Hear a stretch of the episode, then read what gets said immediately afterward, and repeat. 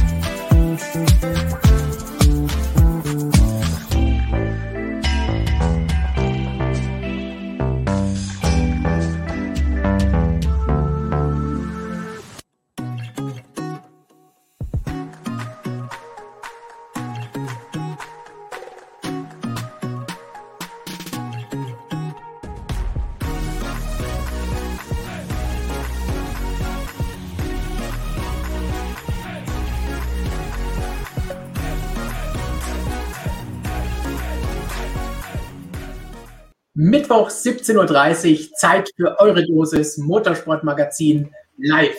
Heute mit folgenden Themen. Formel 1. Muss Nikita Mazepin bestraft werden? 24-Stunden-Rennen. Was war das für ein Wetterchaos in der Eifel? Da kennt sich einer hier wunderbar mit aus. Und alle anderen Rennserien. Wir beantworten wie immer eure Fragen, streuen eine Prise Funfact vielleicht oben drüber. Und was noch? Abwarten. Und damit Hallo in die MSN-Welt. Servus, liebe MSM-Freunde. Hallo Jonas. Hallo Robert.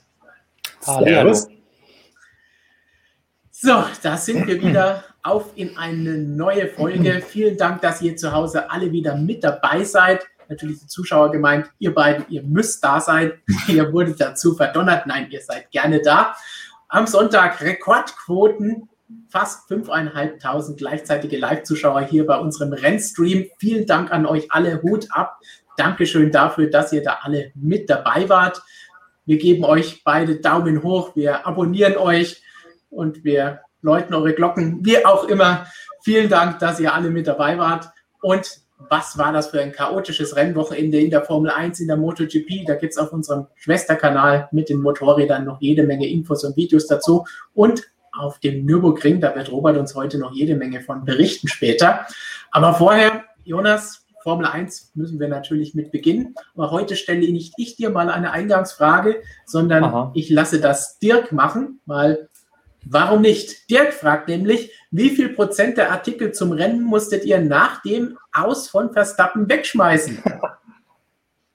Ja, ja, ja, ja, ja, das ist sehr schön. Ja, ja, ich habe den Rennbericht geschrieben am Wochenende und es war ein wenig, oder auch am Sonntag vor allem, es war ein wenig spektakulär für mich oder echt nervtötend, weil ich glaube ich dreimal die ersten sechs Absätze komplett neu geschrieben habe, weil ja, es änderte sich halt so einiges. Erst Max weg, dann auch noch Lewis weg, dann musste man sich entscheiden, schreibe ich vor auf Perez oder auf Hamilton, das war dann zumindest klar, aber gut, zwei Runden blieben dann. Ich habe mich da zum Glück richtig entschieden für Perez, deshalb ging das ein bisschen schneller, also wie viel Prozent der Artikel, weiß ich nicht. Es geht eher nur um einen Artikel und innerhalb des Artikels mehrere Versionen, die es da gab. Ja. So ist das nun mal, wenn was am Ende passiert. Aber umso schöner war es, denn das hat das Rennen natürlich nochmal richtig spannend gemacht und richtig Action geboten. Und selbst Robert, obwohl er im 24-Stunden-Stress war, hat sich das später dann nochmal angeschaut. Ja, habe ich nach längerer Zeit mal wieder geschaut, wenn ich dann ausnahmsweise mal ein Formel-1-Rennen verpasst habe. Aber die Highlights habe ich mir noch angeguckt. Ähm, auf YouTube natürlich uns bei uns auf der Seite und bei euch im Livestream am Sonntag. Also das war mal wieder äh, wirklich spektakulär. Toll. Ein, ein, ein ganz spannendes Rennen. Natürlich neben dem anderen Highlight in 24 Stunden vom Nürburgring. Hören wir zu beidem jetzt heute noch sehr viel im Laufe dieser Sendung. Und wir werden natürlich auch hören, was ihr im Chat live zu sagen habt. Und dafür haben wir wie immer natürlich jemanden aus unserem Social Media Team mit dabei. Und da haben wir das glorreiche Comeback von Lukas. Ja, ich bin wieder da seit äh, nach drei Wochen Pause. Einige von euch haben sich wahrscheinlich schon an meine Kollegin Gigi an der Stelle hier gewöhnt. Heute übernehme ich aber mal wieder, habe den Chat im Auge. Ich habe ein paar Fragen von Instagram mit dabei, die gibt es später dann. Und ja, wenn ihr Fragen habt, ab in den Chat damit. Ich lese mir das Ganze durch und dann komme ich später auch nochmal mit den Fragen zurück. Genau, wir sehen dich zum ersten Mal wieder dann gleich, wenn wir die ersten drei Themen durchdiskutiert haben. Da geht es jetzt gleich um Williams. Teamchef ist weg. Was ist da los? Wie geht es mit dem Team weiter? Um Reifen und Restarts kann man nach diesem Wochenende nie genug drüber sprechen. Und noch so ein bisschen eine Prise Bottas und Paris streuen wir oben drauf. Hinterher kommt dann Lukas wieder zum Einsatz. Danach geht's los mit dem Hauptthema, das ihr natürlich schon im Titel dieses Videos gesehen habt. Dann geht es um Nikita Mazepin und was da los war mit Mick Schumacher. am Ende des Rennens am Sonntag. Und danach das, worauf ihr alle wartet. Wir beantworten eure Fragen, dann bestimmt ihr, wohin die Richtung geht. Und wir freuen uns dann natürlich schon ganz doll drauf. Dann sagen wir jetzt erstmal Danke, Lukas. Viel Spaß im Chat. Seid brav zu ihm. Ciao, bis später. Bis dann. Und wir wollen jetzt gleich in die News einsteigen. Jonas, denn wie immer hast du, glaube ich, einen Artikel geschrieben, Was? den du nicht fünfmal out, der war schon vorbereitet, oder? Da hast du ihn nur eingestellt. Flo Niedermeyer hat ihn geschrieben. Skandalös. Richtig. Aber macht nichts, denn das ist genauso gut geschrieben. Wobei, bevor wir loslegen, muss ich sagen, ich finde dieses Bild immer noch sehr verstörend. Dieser Kopf wirkt mir immer noch aufgeklebt, aufmontiert, wie so ein Emoji oder wie die Alonso-Maske ja. bei uns im Studio. Ich bin mir nicht sicher, was das ist. Ja, es ist James Bond in 40 Jahren. Genau, ja, genau, ja. Schon so ein bisschen so. Oder Steve Jobs könnte auch sein irgendwie. Aber so ein Turtleneck und dann irgendeinen Kopf draufgeklebt. Ja. Äh, das war meine erste Gedanken, als ich das heute auf unserer Webseite, auf der Startseite gesehen habe und Jonas gefragt habe, was ist denn das für ein krasses Bild? Aber ja, sagt uns im Chat, was ihr von diesem Bild haltet. Und ansonsten, Jonas, kannst du uns vielleicht erzählen, was war da heute bei Williams los zur mhm. Mittagszeit? Hier sehen wir es im Bild 12 Uhr. Genau, High Noon im Grunde bei Williams. Es war tatsächlich so ein bisschen High Noon, also so es sind, naja, ich will nicht sagen, es sind Köpfe gerollt, aber es gab auf jeden Fall einen Wechsel auf dem Teamchefposten. Tatsächlich haben wir da Simon Roberts gehabt, der ja letztes Jahr interimsweise erst übernommen hat, äh, als Claire Williams und die ganze Williams-Familie im Grunde sich da verabschiedet haben.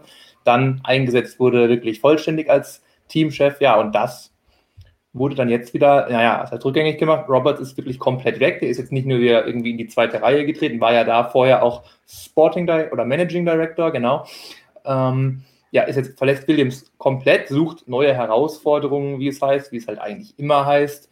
Gut, nachdem er jetzt ein Jahr erst da war, weiß ich nicht, ob man da gleich wieder eine neue Herausforderung braucht. Gut, man weiß bei Williams nie. Ich bin da immer so ein bisschen, ob da nicht irgendwie im Hintergrund noch immer irgendwie was nicht stimmt, aber scheinbar ist es ja so, denn das ist jetzt nicht die, die einzige Folge eigentlich, die es gibt, dass eben jetzt Jos Capito auch noch neben seiner Rolle als CEO dann eben den naja, offiziellen, sage ich mal, Teamchef-Posten ähm, dann jetzt auch noch ausfüllt, sondern es wird auch noch insgesamt die Teamstruktur so ein bisschen umgebaut. Das wollte er eigentlich erst nicht machen, aber nach jetzt so, ich glaube, 100 Tage sind es jetzt neulich genau gewesen ähm, oder heute sogar ähm, im Amt.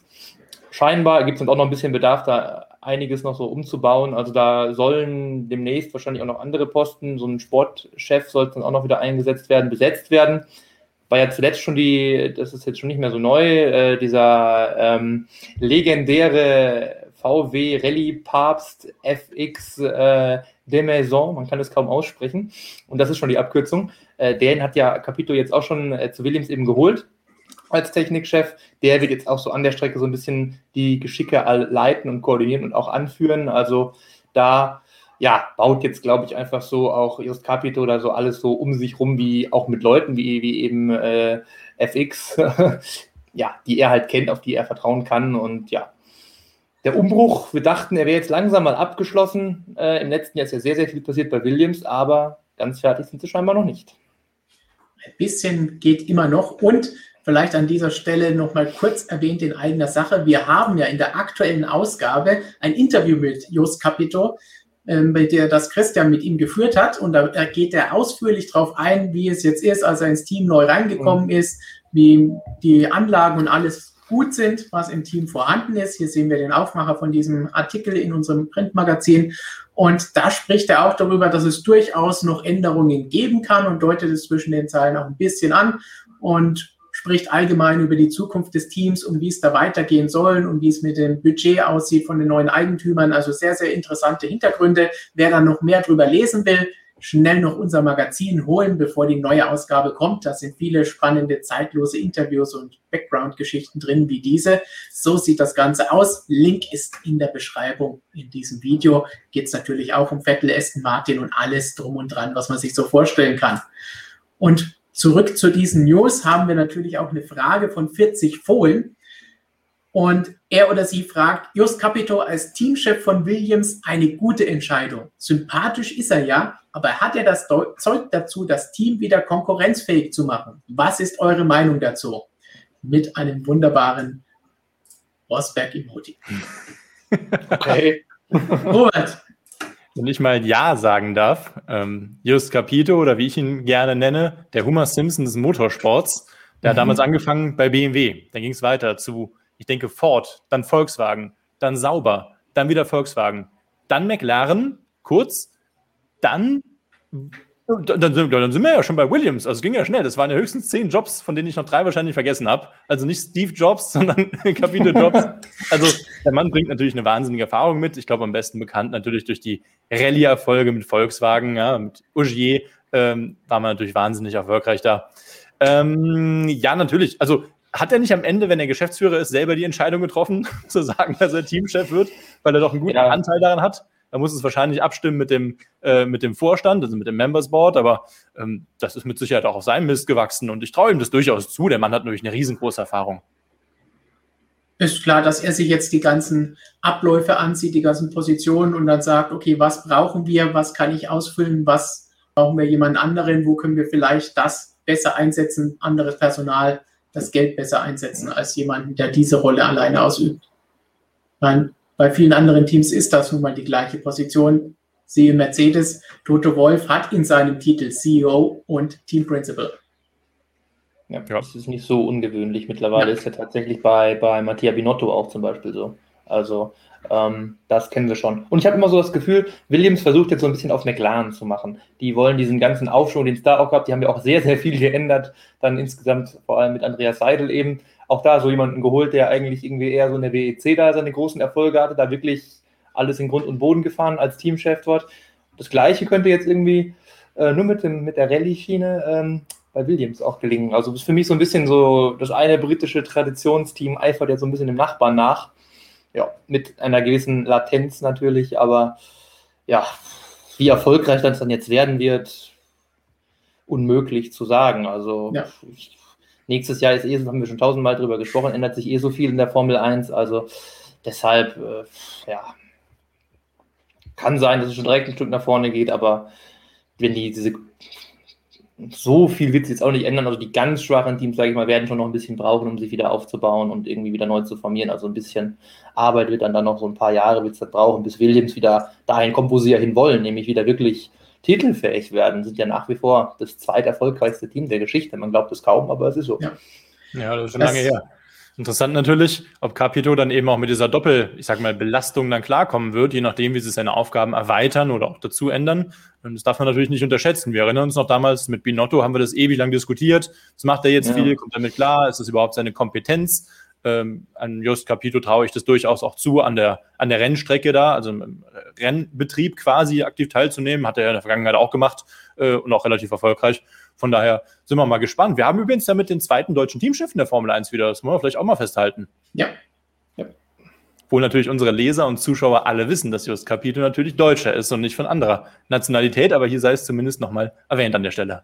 genau, zwei Deutsche, ein Österreicher, es ist deutschsprachig ganz gut unterwegs. Zwei Österreicher, würde ich sogar mal sagen. Franz Toast haben wir auch noch. Hm? Stimmt. Und ich weiß nicht, Günther Steiner, naja, also das verschert sich mich jetzt wahrscheinlich mit dem Kollegen Niedermeyer hier, wenn ich da jetzt irgendwas zu sage. Aber Sagen wir die Formel deutschsprachig vielleicht. ja, genau. Genau, oder weniger deutschsprachige so ist gut, Teamchefs. Genau, so ist gut. Ja, super. Dann haben wir eh schon ein bisschen von Tim die Frage vorweggenommen. Aus dieser langen Frage können wir rausreden, kann Williams nochmal zur Topform zurückkommen? Das ist, wie Jonas gesagt hat, jetzt natürlich davon abhängig, wie das neue Reglement einschlägt, wie gut sie sich darauf vorbereiten können. Aber selbst dann glaube ich nicht, dass sie nächstes Jahr jetzt schon eher um den Titel oder Siege mitfahren können, auch wenn natürlich alles möglich ist. Wir wissen ja, abwarten. Aber sie können auf jeden Fall jetzt was Neues aufbauen und man sieht ja langsam immer wieder mal ein paar Fortschritte. Und man muss bedenken, er hat jetzt auch erst dieses Jahr angefangen. Das heißt, alles, was wir in den ersten Rennen jetzt gesehen haben, basiert jetzt nicht darauf, was Jos Capito da gemacht hat, sondern es sind auch Dinge, die letztes Jahr schon in die Wege geleitet wurden.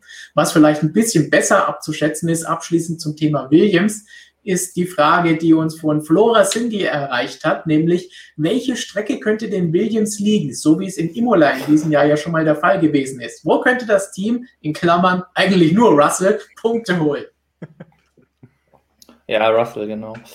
Oh, Ungarn. weiß ich nicht. Es braucht wieder mal irgendwas, wenn wir wieder bei der berühmten Windanfälligkeit bleiben, auf die ja mittlerweile auch schon Mick Schumacher zu sprechen kommt, aber als in Baku ja sehr windig war, der hatte auch schon gehofft, dass man vielleicht eine Chance gegen Williams hat. Nichts war. Ähm, ja, dann vielleicht Ungarn, das ist ja so ein bisschen im Talkessel, sage ich mal, aber ja, wenn man jetzt nur darauf will, das ist schwierig zu sagen. Also wenn, dann will ich jetzt irgendwie sagen, wo es halt, guckt einfach in den Wetterbericht, wenn wenig Wind weht, dann wahrscheinlich ist Williams ganz okay. Meine, möglicherweise natürlich auf Strecken, wo man schlecht überholen kann. Ähm, Russell, glaube ich, jetzt in jedem Qualifying im Q2 gewesen? Oder korrigiert jetzt was, ne? Ich meine schon, jetzt war es knapp in Baku tatsächlich. Halbwegs. Drin ist drin. Drin ist drin, richtig. Eins wird äh, jeder Rennfahrer sagen, egal ob ein Inch oder eine Meile. ja, aber wo man schlecht überholen kann, wenn du darauf hinaus willst, ja, er holt ein gutes Qualifying und kann sich dann verteidigen. Ja, der Zug ist dann abgefahren. Wir haben jetzt Monaco hinter uns, Singapur wurde hm. gestrichen. Also, das war es. Also Ungarn, also, ja, okay, auch da kommt wieder Ungarn ins Spiel ein bisschen, aber das war es dann, würde ich sagen. Oder Abu Dhabi vielleicht noch von mir aus, aber naja. Gut, dann einigen wir uns darauf, das war es das quasi. Also keine Punkte, wir bleiben dann bei Qualifying Fame für Herrn Russell. Ja, es geht schon. Also ein Punkt ist vielleicht mal drin in irgendeiner Weise, aber ich glaube, Williams ärgert sich jetzt schon, weil die größten Chancen, die sie sich so ausgerechnet haben, sind, glaube ich, schon vorbei tatsächlich. Also mit Imola speziell. Gerade zum Saisonbeginn, wenn sich so eine Chance ergibt, dann will man die natürlich am besten auch ergreifen. Man weiß nie, wie es da jetzt noch so weitergeht und wie die anderen Strecken ihnen liegen werden. Ich glaube, deswegen hatten sie sich da auch so geärgert, dass gerade an dem Wochenende beide Fahrer das Auto verschrottet haben. Nicht nur nicht knapp vorbeigefahren sind an den Punkten, sondern das Ganze nichts geworden ist und auch noch Schaden verursacht hat dann sagt uns doch im Chat gerne, was ihr Williams zutraut. Einfach mal Daumen rauf oder runter, wie ihr die Zukunft des Teams unter Just Capitol jetzt unter der neuen Führung in Zukunft seht. Und wir gehen dabei weiter zu unserem nächsten Thema. Da blicken wir ein bisschen zurück auf den vergangenen Sonntag und jede Menge, was im Rennen los war. Ja. Und da haben wir von euch spannende Fragen erhalten. Christian hat zusammen mit uns schon am Sonntag in unserem Talk zum Rennen direkt am Abend schon ein paar Dinge mit besprochen und am Montag noch mal ein extra Video gehabt. A zu Lewis Hamilton und seinem Fehler am Lenkrad, aber auch zu den Reifen, den Reifenschäden von Pirelli und was da los war. Und dazu haben wir noch ein paar Fragen, die wir auch gerne jetzt noch mit reinnehmen wollen. Zum Beispiel von Alex. Sollte es wieder mehr Konkurrenz für Pirelli geben, um den Job als Reifenlieferant? Sowas wie heute, also in Baku in 2020 in Silverstone, darf nicht passieren, sagt Alex. Und ist die Frage, brauchen wir wieder mehr Konkurrenz? Brauchen wir einen Reifenkrieg? Wir haben auch noch eine zweite Frage dazu, wo es dann heißt, hey, brauchen wir vielleicht einfach nur einen weiteren Reifenhersteller, einen anderen anstelle von Pirelli? Habt auch okay. vor, dem, vor dem Stream schon Sniffy gesagt, brauchen wir einen anderen oder brauchen wir eben Konkurrenz? Ich glaube, die Konkurrenz können wir als erstes ausschließen, oder? Ja, lustigerweise habe ich Anfang der Woche noch gelesen in den Niederlanden natürlich, weil Verstappen war betroffen, hat sich äh, der, weiß nicht mehr welche Zeitung es war leider gerade, auf jeden Fall hat sich der ähm, ehemalige Bridgestone-Ingenieur von Michael Schumacher geäußert. Äh, und der meinte natürlich, ja, ja, es braucht unbedingt Reifenkrieg, ist viel besser. Und ja, genau, also das, ja, das, für sowas, das ist natürlich für jeden anderen Reifenhersteller, sage ich mal, das ist sowas ein gefundenes Fressen, das man in irgendeiner Weise nutzen kann, um jetzt Pirelli, die ja dann sowieso immer, wir haben es lesen es ja hier auch schon, in der Formel 1 immer einen schweren Stand haben. Die ersten Äußerungen von Verstappen da waren da ja auch schon mehr als vielsagend. Also ähm, ja, aber ich weiß nicht, ich würde gerne einfach, es ist schwierig, da viel zu sagen, ich würde da gerne die Analyse wirklich mal abwarten, was, welches Ergebnis dann da wirklich vorgelegt wird, woran es dann am Ende wirklich lag, ob ja. es denn dann wirklich die, die besprochenen Trümmer waren. Ich muss ganz ehrlich sagen, ich habe irgendwie, irgendwie so ein bisschen einen Körper im Verdacht, aber das ist einfach jetzt nur so, so ein Gefühl. Ähm, ja, aber deshalb ist es jetzt irgendwie da, den direkt drauf einzuprügeln. Es sah halt ich glaube, ich habe es im Stream am, am, Sonntag schon gesagt, es sah halt sehr, sehr komisch aus. Klar, wenn an der gleichen Stelle der gleiche Reifen äh, platzt, bei einem auch noch relativ gleichen Reifenalter, das waren ja in beiden Fällen so 29, waren es, glaube ich, im einen, im anderen 33 Sekunden, die der Reifen äh, gefahren ist. Also das sieht halt natürlich ein bisschen komisch aus, wenn das wirklich an fast exakt der gleichen Stelle, das ging da um 100 Meter Unterschied, passiert. Also das sieht natürlich blöd aus, ähm, aber... Es es kann noch immer Zufall sein, ja. Andererseits, ja, gut, ich meine, Pirelli hat ja soweit alles getan. Also wir haben ja auch schon drüber gesprochen. Ähm, Reifendrücke wurden sowieso schon erhöht nach dem Freitag. Da kann man jetzt auch sagen, okay, dann haben sie ja scheinbar irgendwie festgestellt, dass da vielleicht irgendwie das nötig ist, dass es dann ein Problem gibt, dass, dass die erhöht werden müssen. Aber man hat auf jeden Fall mal reagiert. Es war der härteste Reifen im Sortiment, den gab es auch in den Vorjahren schon in Abu Dhabi. Also es war jetzt die, die weichsten Reifenmischungen ever äh, in, in, Abu Dhabi, habe ich gesagt, in Baku. Äh, aber ja, es war ja jetzt ein Reifen, eine Mischung, die sowieso schon zum Einsatz gekommen war, auch bei den vorherigen Wochenenden und die da auch funktioniert haben. Also das ist alles nicht der Punkt. Ja, ob dann jetzt die Kräfte dann doch groß, äh, zu groß sind wieder, obwohl die Konstruktion im Winter geendet ist. Wenn das dann irgendwie so dabei rauskommt, dass es wirklich am Reifen selbst lag, dann ist es natürlich, dann sieht es natürlich schlecht aus für Pirelli. Also dann ja, muss man sich vielleicht schon mal irgendwie so ein bisschen die Frage stellen, was man darin gemacht hat, was man da entwickelt hat. Aber wie gesagt, es ist jetzt, man kann jetzt viel Theorie hier und viele Eventualitäten besprechen, aber Fakten äh, kommen dann in der Analyse in Mailand raus. Genau, und nach dem aktuellen Stand, so wie Christian es auch in dem Video am Montag gesagt hat, müssen wir einfach mal davon ausgehen, dass es vorerst die realistische Variante ist, dass entweder ein Trümmerteil oder ein Körper, wie Jonas eben gesagt hat, dafür verantwortlich ist und nicht der Reifen von selbst einfach kaputt gegangen ist, weil er schlecht gebaut war oder irgendwas an der Konstruktion oder Haltbarkeit das Problem war. Und so gesehen habe ich vorhin im Chat auch schon vor dem Stream gelesen, wird Pirelli da vielleicht auch ein bisschen äh, böse nachgeredet. Klar, bei Verstappen in der Aufregung, Emotionen als Fahrer kann man verstehen, wenn der dann sagt, ah, das ist immer das Gleiche, mit denen ist alles Mist. Aber hinterher mit ein bisschen Abstand sollte man dann vielleicht aufpassen und nicht gleich auf Pirelli eindreschen, denn es liegt vielleicht gar nicht an ihnen und das ist der aktuelle Stand. Deswegen sollte man da vorsichtig sein und andere Reifenhersteller anstelle von Pirelli, warum nicht? Andererseits zwei Reifenhersteller und ein Krieg, wie Jonas eben gesagt hat, werden wir aus Kostengründen einfach nicht mehr sehen. Die Zeiten sind lange vorbei.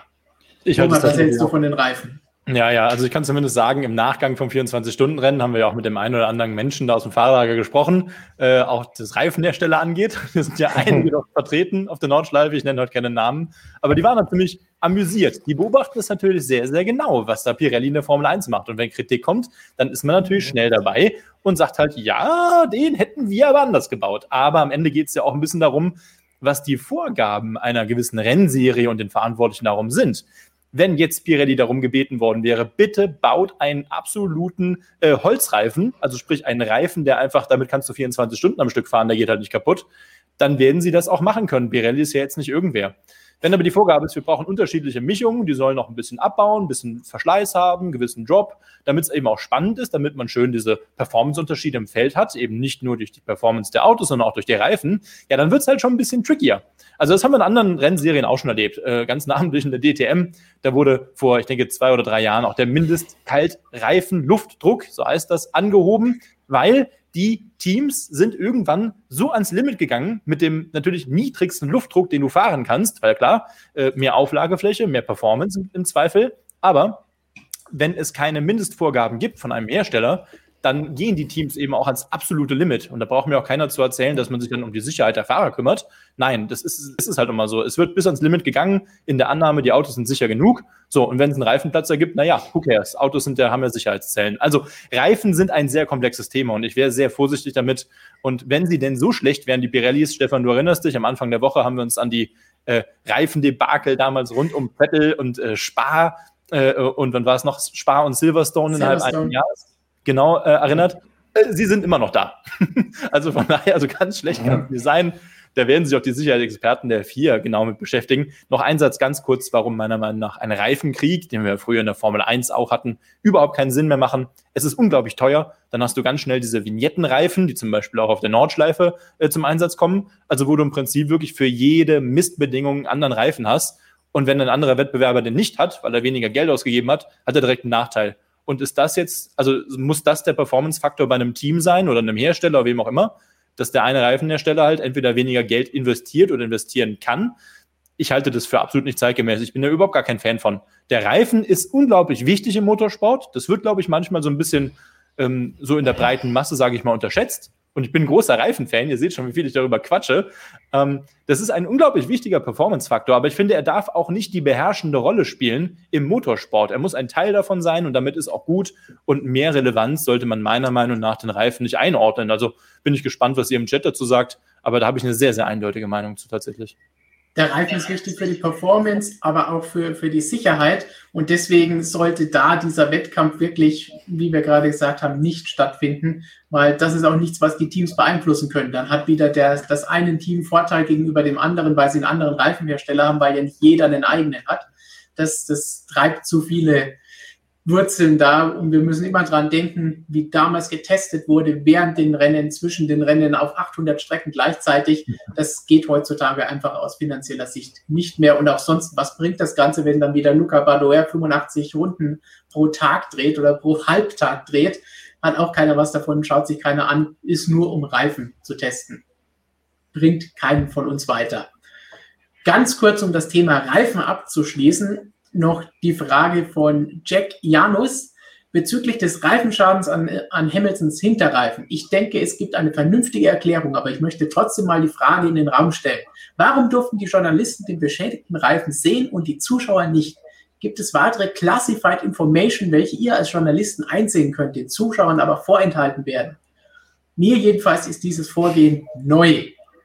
Es kein neues Vorgehen, das ist an sich ganz normales Vorgehen, dass wenn man vor Ort ist, mit den Leuten kennt, sich mit ihnen unterhält. Einer der Gründe, warum wir bei der Formel 1, bei DTM, Formel E, MotoGP vor Ort sind, die Leute zu kennen, sich mit ihnen zu unterhalten, dann bekommt man eben Informationen. Hier ist es mal ein Bild gezeigt, hier erzählt er einem mal dies oder das, teilweise off the record. Das heißt, wir dürfen nicht darüber sprechen oder es zeigen oder manche Sachen hier könnt ihr euch anschauen, könnt ihr zum besseren Verständnis für euch anschauen und dann darüber berichten, damit ihr wisst, wie das Ganze funktioniert. Tote Wolf hatte auch dieses Jahr schon öfter mal Dinge in Medienrunden auch gezeigt, hat Christian ja auch öfter mal erwähnt. Und das gehört einfach dazu, um unseren Job zu vereinfachen. Off the record ist aber eine völlig normale Sache, dass man dann vielleicht Dinge weiß, die man gar nicht drüber sprechen kann. Robert weiß so viel Zeug, dass er euch jetzt erzählen könnte, wo ihr sagen würdet, wow, aber er darf es jetzt gar nicht sagen. Dreht sich kein Rad in der DTM. Tatsächlich aber die Hamilton-Geschichte nicht mitbekommen. Da kann ich gar nichts zu sagen am Wochenende. Da ging es nur, dass, dass man sehen konnte, dass auch ein Schnitt in einem Hinterreifen von Lewis war. Nee, ich meine die, ich mein die Geschichte, warum der Journalisten äh, gezeigt wurde und den Zuschauern nicht. Das war ja eine sehr konkrete Frage. Da kenne ich die Hintergründe ja. nicht zu tatsächlich.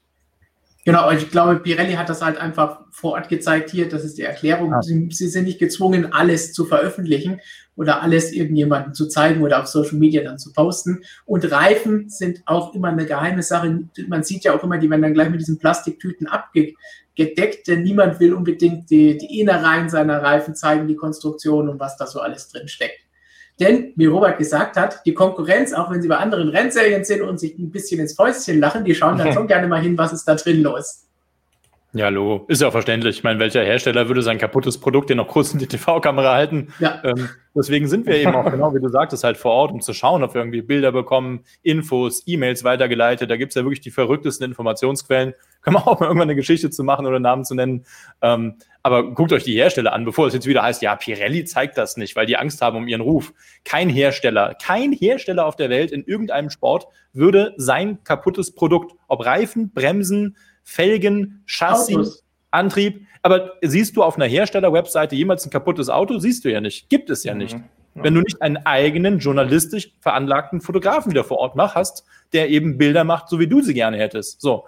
Der Hersteller wird nie was Kaputtes zeigen. Das, das muss man einfach, das ist halt so. Deswegen gibt es ja auch Menschen wie uns und eben die tollen Fotografen überall auf der Welt.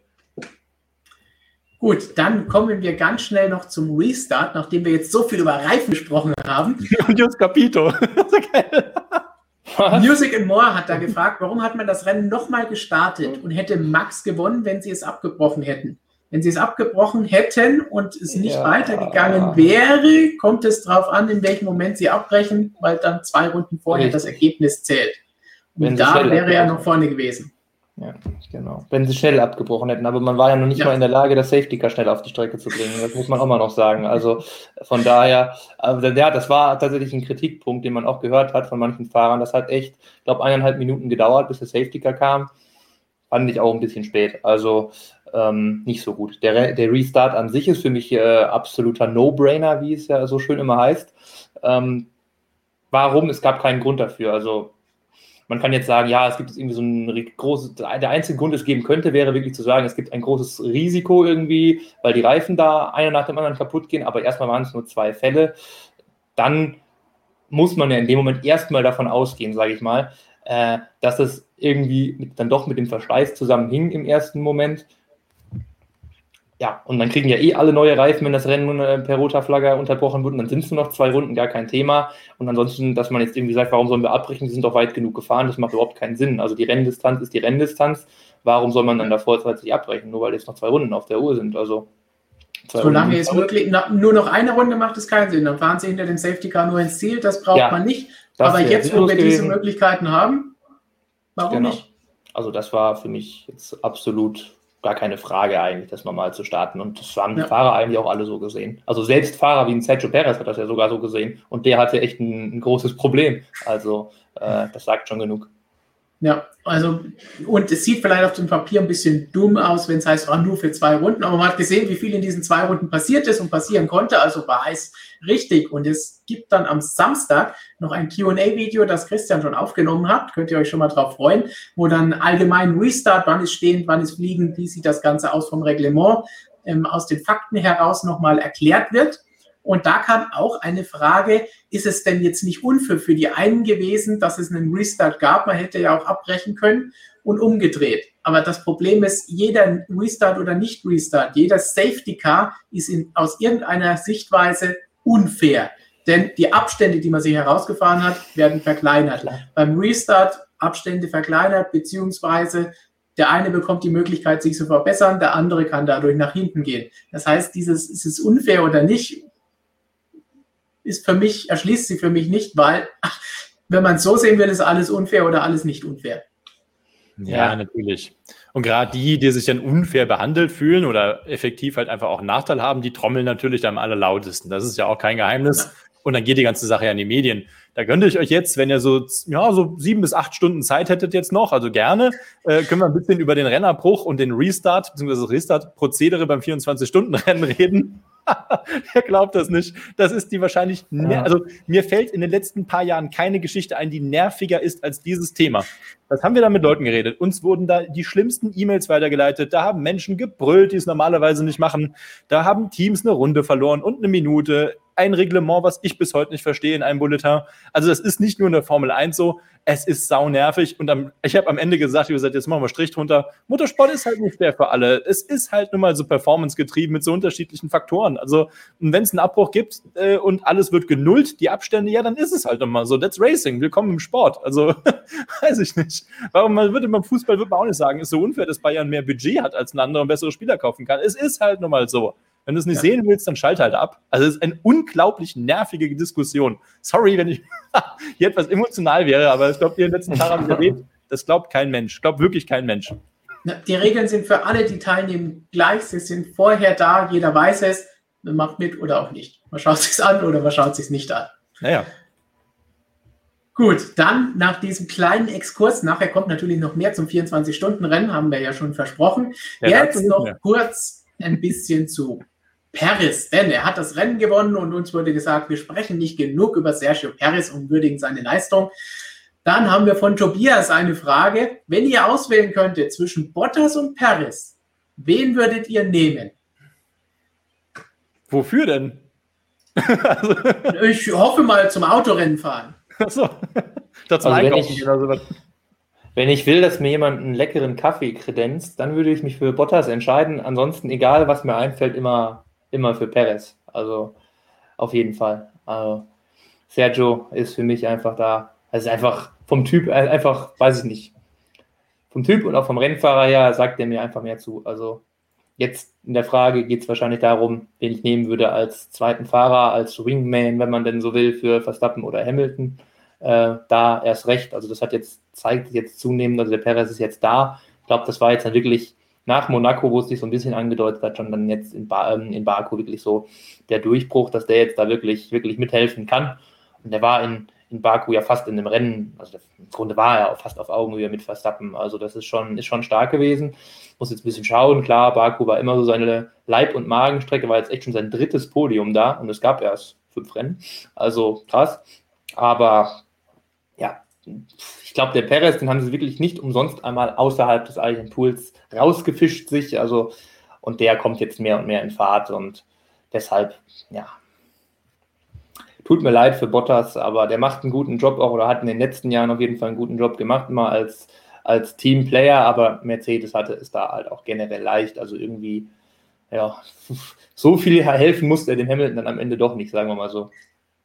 Ich mache jetzt mal eine vielleicht unbeliebte Aussage und sage, wenn ich ein Mittelfeldteam oder vorderes Team bin, würde ich beide nehmen weil beide eigentlich garantieren, dass man Punkte bekommt, dass man keinen Ärger im Team hat, dass beide, wenn die Möglichkeit da sind, das Podium und den Sieg einfahren. Und wir dürfen jetzt nicht zu sehr auch wieder auf Bottas rumhauen, auch wenn dann jetzt wieder einige sagen, äh, der Bottas Ultra spricht, aber Christian ist ja nicht da. Der wurde im Chat eher am Sonntag als der neue Bottas, Bottas Ultra entlarvt und bezeichnet. ähm, Mhm. Es ist jetzt nichts, dass er plötzlich nicht mehr Auto fahren kann. Er hatte jetzt ein Wochenende, an dem es nicht gut gelaufen ist. In Monaco war es andersrum. Das Team hat ihn mit dem Boxenstopp hängen lassen. Äh, die vielen, vielen Fragen, die wir von euch in den Kommentaren bekommen, wann schmeißt Mercedes Bottas raus? Das wird nicht passieren. Also können wir ganz kurz abwürgen und sagen, wird nicht passieren. Erstens ist das nicht das Stil von Mercedes und zweitens gibt es absolut keinen Grund dafür aktuell. Das heißt, der wird während der Saison nicht ersetzt. Ob er nächstes Jahr noch im Auto sitzt, ist wieder eine andere Diskussion, die wir schon oft geführt haben und noch oft führen werden, bis der Te Vertrag und der beiden Fahrer bekannt gegeben wird. Ich Aber ich würde sagen, mit beiden Fahrern ist man als Team gut bedient. Ich würde den Bottas gerne bei Red Bull sehen und dann nach jedem Wochenende ein ausführliches Interview mit Dr. Helmut Marko lesen. Oh je. oh je. Damit wir mal wieder richtig Klartext haben.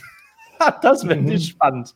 Das wird mir gefallen. Tatsächlich auch egal wofür, ob Autofahren, Auto waschen, Auto tanken, nehme ich auch den Herrn Perez ähm, vom Bottas. Ja, hat das Wochenende wieder gezeigt.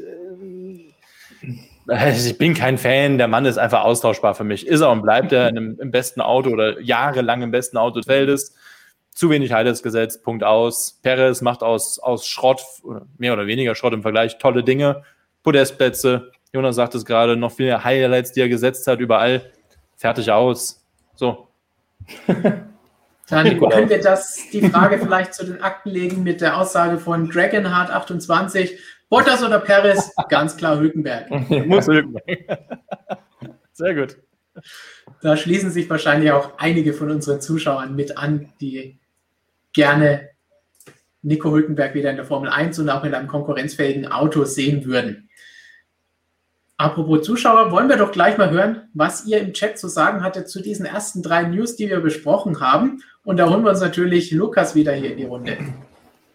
Genau, die Zuschauer haben einige Meinungen, verschiedene Meinungen zu den Themen, die wir besprochen haben, aber ganz interessant, was sie so alles schreiben. Wir hatten viele gute Fragen dabei.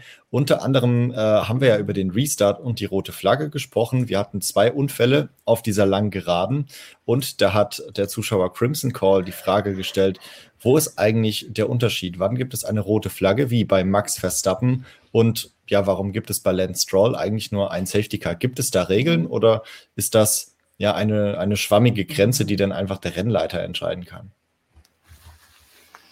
Ja, gut, letztlich ist es eine schwammige Grenze. Also er muss halt dann abwägen im, im Austausch halt auch mit den wirklich mit den Marshals eben vor Ort, die ihm angefunkt werden. Wie sieht es da aus? Wie sieht die Unfallstelle aus? Bei Stroll war es jetzt zum Beispiel so irgendwie, äh, da war es noch möglich, so hat es Michael Macy dann zumindest geschildert, da noch vorbeizufahren, weil die ganze Geschichte dann doch sich relativ zentral oder relativ lokal da an der Mauer abgespielt hat.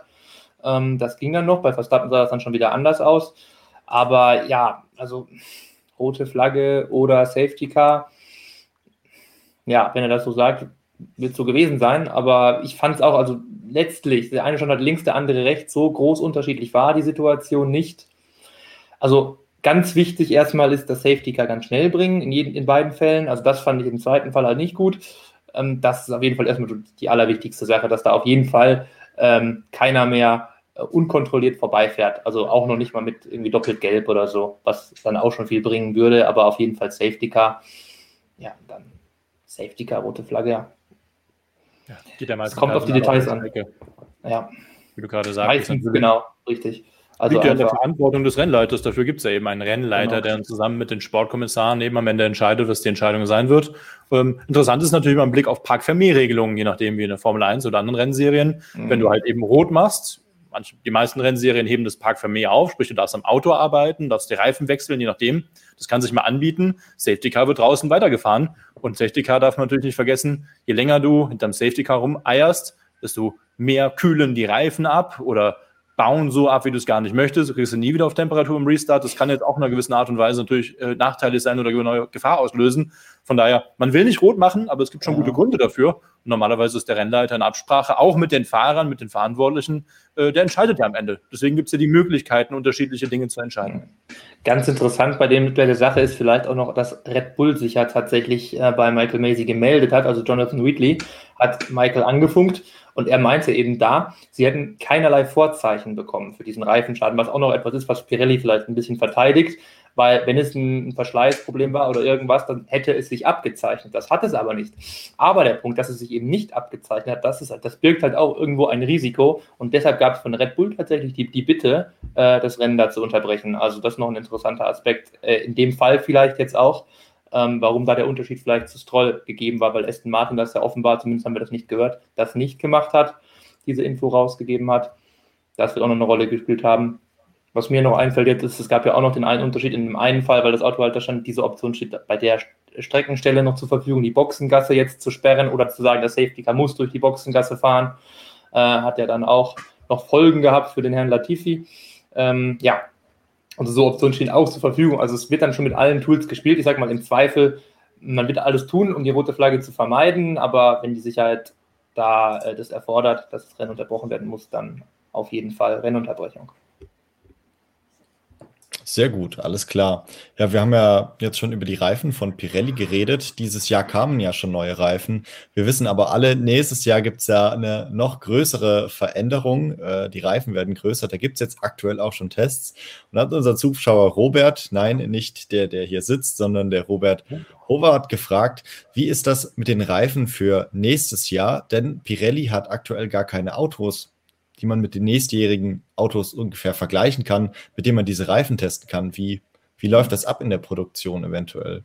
Wie kann man testen? Es gibt ja, ja Reifentests. Genau, es gibt ja diese Reifentests und die Teams passen dann da wohl scheinbar die Autos so halbwegs drauf an, an so das, was man so erwartet. Also diese Mule Cars, wie wir es halt so kennen, das war ja jetzt auch schon im dann gingen die Tests überhaupt los vor zwei Jahren, glaube ich schon. Dann wurden ja auch schon so regelrecht die ganzen Autos. Also, naja, so ein bisschen, wie man dann halt so prophezeien kann, wie dann ungefähr die, die Autos sich dann so verhalten werden. Relativ grob dann wird das Ganze gelöst sein, dass man das so halbwegs simulieren kann. Also klar, völlig durchentwickelt ist da noch nichts, aber ja, wie soll das funktionieren? Ne? Klar, also es sind dann nur so grobe grobe Anhaltspunkte, die man dann hat. Aber ja, deshalb, deshalb gibt es auch wahrscheinlich so viele Testfallen, weil die Reifen, der, wer sich den Kalender anschaut, also das ist wirklich ein straffes Programm, das da äh, in diesem Jahr noch gefahren wird. Das kann man sich gar nicht vorstellen bei den ganzen 23 Saisonrennen, die hier geplant sind. Also das ist schon heftig. Im Vergleich dazu, wo es die letzten Jahre auch Reifentests extrem wenige gab, um eben die Kosten ja. zu senken. Und für Pirelli-Geschmack es sogar noch zu wenige waren. Und so gesehen ist das jetzt ein richtig strammes Programm. Gleichzeitig bei jedem Regelumbruch ist es nun mal so, dass man eben nicht weiß, wie sind die neuen Autos, wie sind die ganz genau. Das sind noch nicht die neuen Autos da, die werden wir dann erst nächstes Jahr sehen. Das heißt, ist einfach so, war auch 2017 beim letzten größeren Umbruch, was Aerodynamik und Autos angeht, genauso. Ich meine, diese Mule Cars gab es da ja auch schon. Sind ja jetzt keine neue Erfindung, auch wenn sie diesmal deutlich krasser umgebaut werden müssen. Gut, Lukas, gibt es noch Reaktionen aus dem Chat? Ansonsten gehen wir Ganz weiter klar. zum Hauptthema. Ja, soweit äh, war es das. Ich habe für später noch ein paar Fragen aufbereitet. Jetzt machen wir aber erstmal weiter. Dann schauen wir uns, danke Lukas, gleich das große Thema an, auf das ihr alle euch jetzt natürlich uh. freut. Und das betrifft. Da haut Robert schnell ab. Da hat Robert gesagt, um Gottes Willen, bevor die jetzt mich beschimpfen oder ich mich dazu äußern muss, bin ich kurz weg. Und da geht es natürlich um die Aktion zwischen Mick Schumacher und seinem Teamkollegen Nikita Mazepin. Und da war am Sonntag nach dem Rennen noch jede Menge los, denn während dem Rennen haben das die meisten nicht mitbekommen. Wir haben am Sonntag in unserem Talk zum Rennen schon mal ein bisschen drüber gesprochen, Jonas, Christian und ich. Und jetzt wollen wir das Ganze noch mal ein bisschen genauer anschauen, denn wir haben auch von euch jede Menge Fragen dazu bekommen. Und es gibt auch Reaktionen, wie man in unserem Artikel hier auch auf unserer Webseite motorsportmagazin.com sehen kann. Ralf Schumacher, Norbert Haug haben sich auch noch dazu geäußert. Jetzt ist das Thema Mazepin natürlich auch wieder eine schwierige Geschichte, weil spätestens seit Ende letzten Jahres ein gewisser negativer Hype um ihn herum aufgebaut wurde und sich aufgebauscht hat. Das sehen wir allgemein an unseren Videos, unseren Artikeln, an den Kommentaren unter all dem, wo man sieht, hey, diese Themen ziehen. Es gibt immer wieder Leute, die sich dazu äußern, die auf ihn schimpfen oder die ihn, sich über ihn lustig machen. Das heißt, da ist jede Menge los beim Thema Mazepin. Und das müssen wir bei der ganzen Sache immer bedenken, vorsichtig das Ganze korrekt beurteilen und nicht einfach nur einschlagen. Es gibt Dinge, wo man kritisieren kann und muss. Das werden wir jetzt auch machen, wenn es nötig ist. Aber ansonsten nicht einfach sinnlos überziehen. Jonas, vielleicht kannst du ganz kurz nochmal sagen, was ist passiert für jemanden, der es mhm. tatsächlich noch nicht mitbekommen hat. Und dann, was Ralf Schumacher und Norbert Haupt dazu zu sagen hatten. Und danach sagen wir, was wir davon halten ob es Strafen geben sollte und was ihr uns an Fragen gestellt habt. Ja, also der tolle Mazepin-Aufschwung von Monaco war auf jeden Fall in Baku erstmal noch so ein bisschen da. Im Training war er noch ganz gut, aber im Rennen war es dann bodenlos. Also Schumacher war viel, viel stärker. Dann hat dieser äh, der erste Unfall da und dann äh, der Safety Car hat eben den, den Abstand einfach wieder genullt.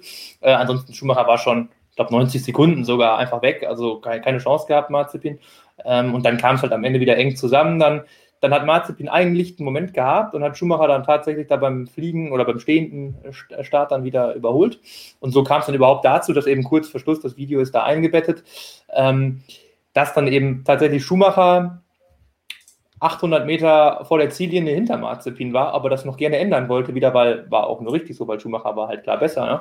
Naja, auf jeden Fall, er hatte Windschatten und hat dann versucht, nach der letzten Kurve da, von dieser mega langen Vollgaspassage im Grunde rechts rauszuziehen. Und genau in dem Moment ja, hat Mazepin eben so da den, den schlimmsten oder die schlimmste aller Übeltaten, die man da so machen kann, begangen und ist ganz schnell noch nach rechts gezuckt, als ja, ja, es ist so eine grenzwertige Sache eigentlich, weil Schumacher hatte ja schon angedeutet, dass er jetzt nach rechts fährt und genau in dem Moment, also es ist relativ eng alles, ähm, aber ja, bei dem Tempo da so nach rechts ausfahren, also geht auch für mich einfach gar nicht. Also das, das war einfach nicht in Ordnung.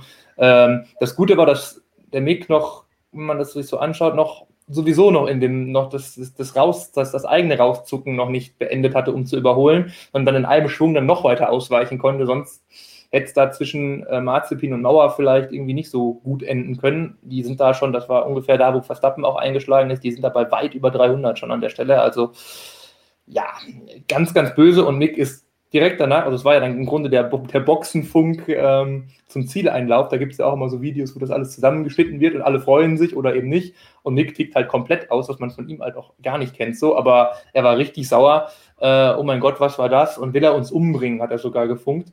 In manchen Videozusammenschnitten wurde dieser Satz rausgeschnitten, aber okay. Ähm, ja, also er war völlig entrüstet und das war auch nicht in Ordnung. Ja, das war erstmal so der Fall. Ähm, ja, gut. Und dann gab es danach, ähm, das kann man vielleicht noch schnell sagen, klar, ähm, eine, eine kurze, ähm, kurzes Statement auch von Haas. Äh, Günther Steiner meinte, es hätte sich um ein Missverständnis gehandelt und die Wogen seien schon geglättet worden. Ja, genau. Wie der Teamchef eben so sagen muss. Ja, mhm. genau. Also, eine Situation auf der Geraden bei 310 km/h. Eine Situation. Aber sie wurde ja gelöst. Es ist keiner gestorben. Super. Ja. Es ist genau. geglättet. Also, es ist geglättet, ja, super. Nee, also ja, Mick war dann danach auch ein bisschen diplomatischer, sage ich mal, im Interview. Also da war er, ja, aber er meinte, im Moment im Auto sei nicht schön gewesen.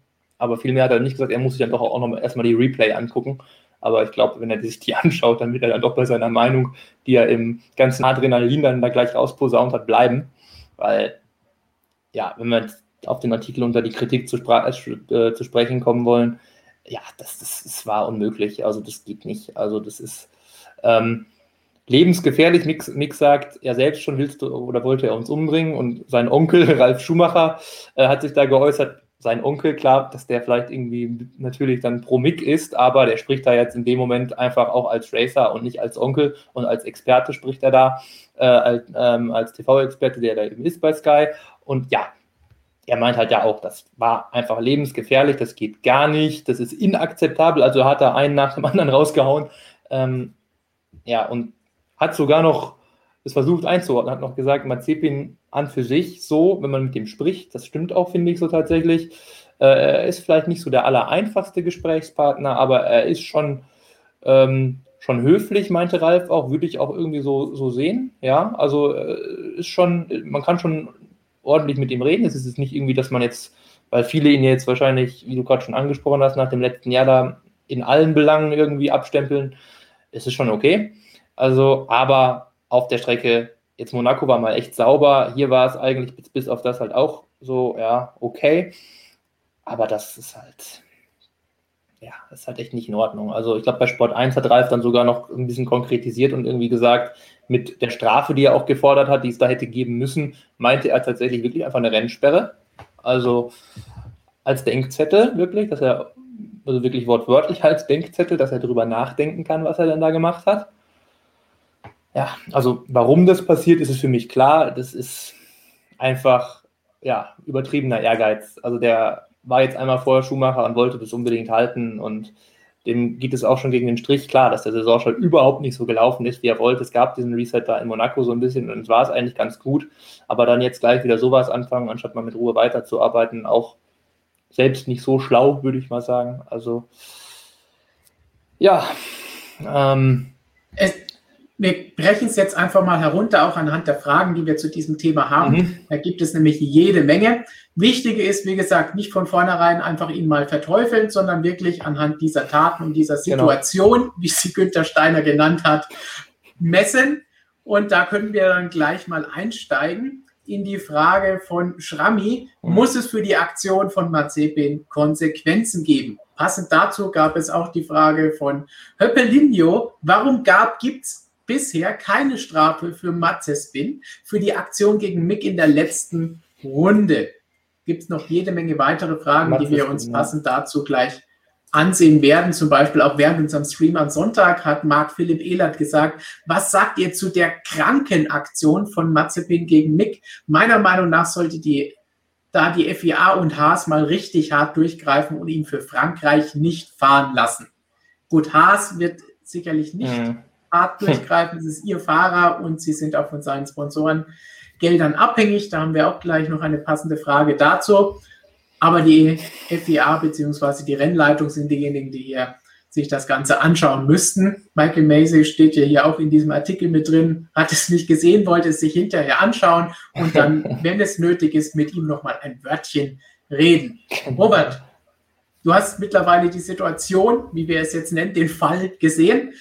Du hast aber auch gesagt, hey, Kirche im Dorf lassen, man muss ihn nicht unbedingt immer für alles verteufeln. Ja, mir gefällt es, wie du es eben gesagt hast, dass man Jetzt schauen wir uns mal die Aktion hier nur an und dieses Ganze, was wir seit Monaten haben mit dieser unsäglichen Cancel Culture, die ich sowieso nicht mehr hören kann, das lassen wir jetzt mal außen vor. Nehmen wir mal den Vorfall, also der Mick kommt von hinten an, hat natürlich mehr Speed, klar, Windschatten will überholen, Marzipin zuckt nach rechts, zuckt zurück, so, das ist ja passiert, es gab keinen Kontakt, okay. Mick zum ersten Mal habe ich ihn überhaupt emotional erlebt, also ich verfolge den jungen Mann jetzt seit 2015, denke ich, als er in den äh, Automobilsport eingestiegen ist. Ja. Das war für mich die mit mhm. Abstand, egal wie sie gefallen ist, ob am Funk oder nicht, emotionalste Aussage, muss man auch mal sagen. Also da ist ordentlich Dampf im Kessel.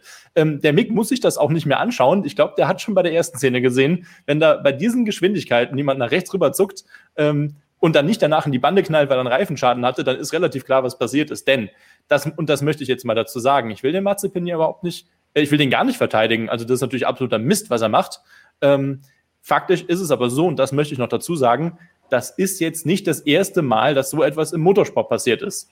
Gebt mal bei YouTube ein, Camel gerade Spar, ja, goes right, goes left. Oder auch mal, ich muss natürlich ein bisschen Werbung machen, Döttinger Höhe auf der Nordschleife.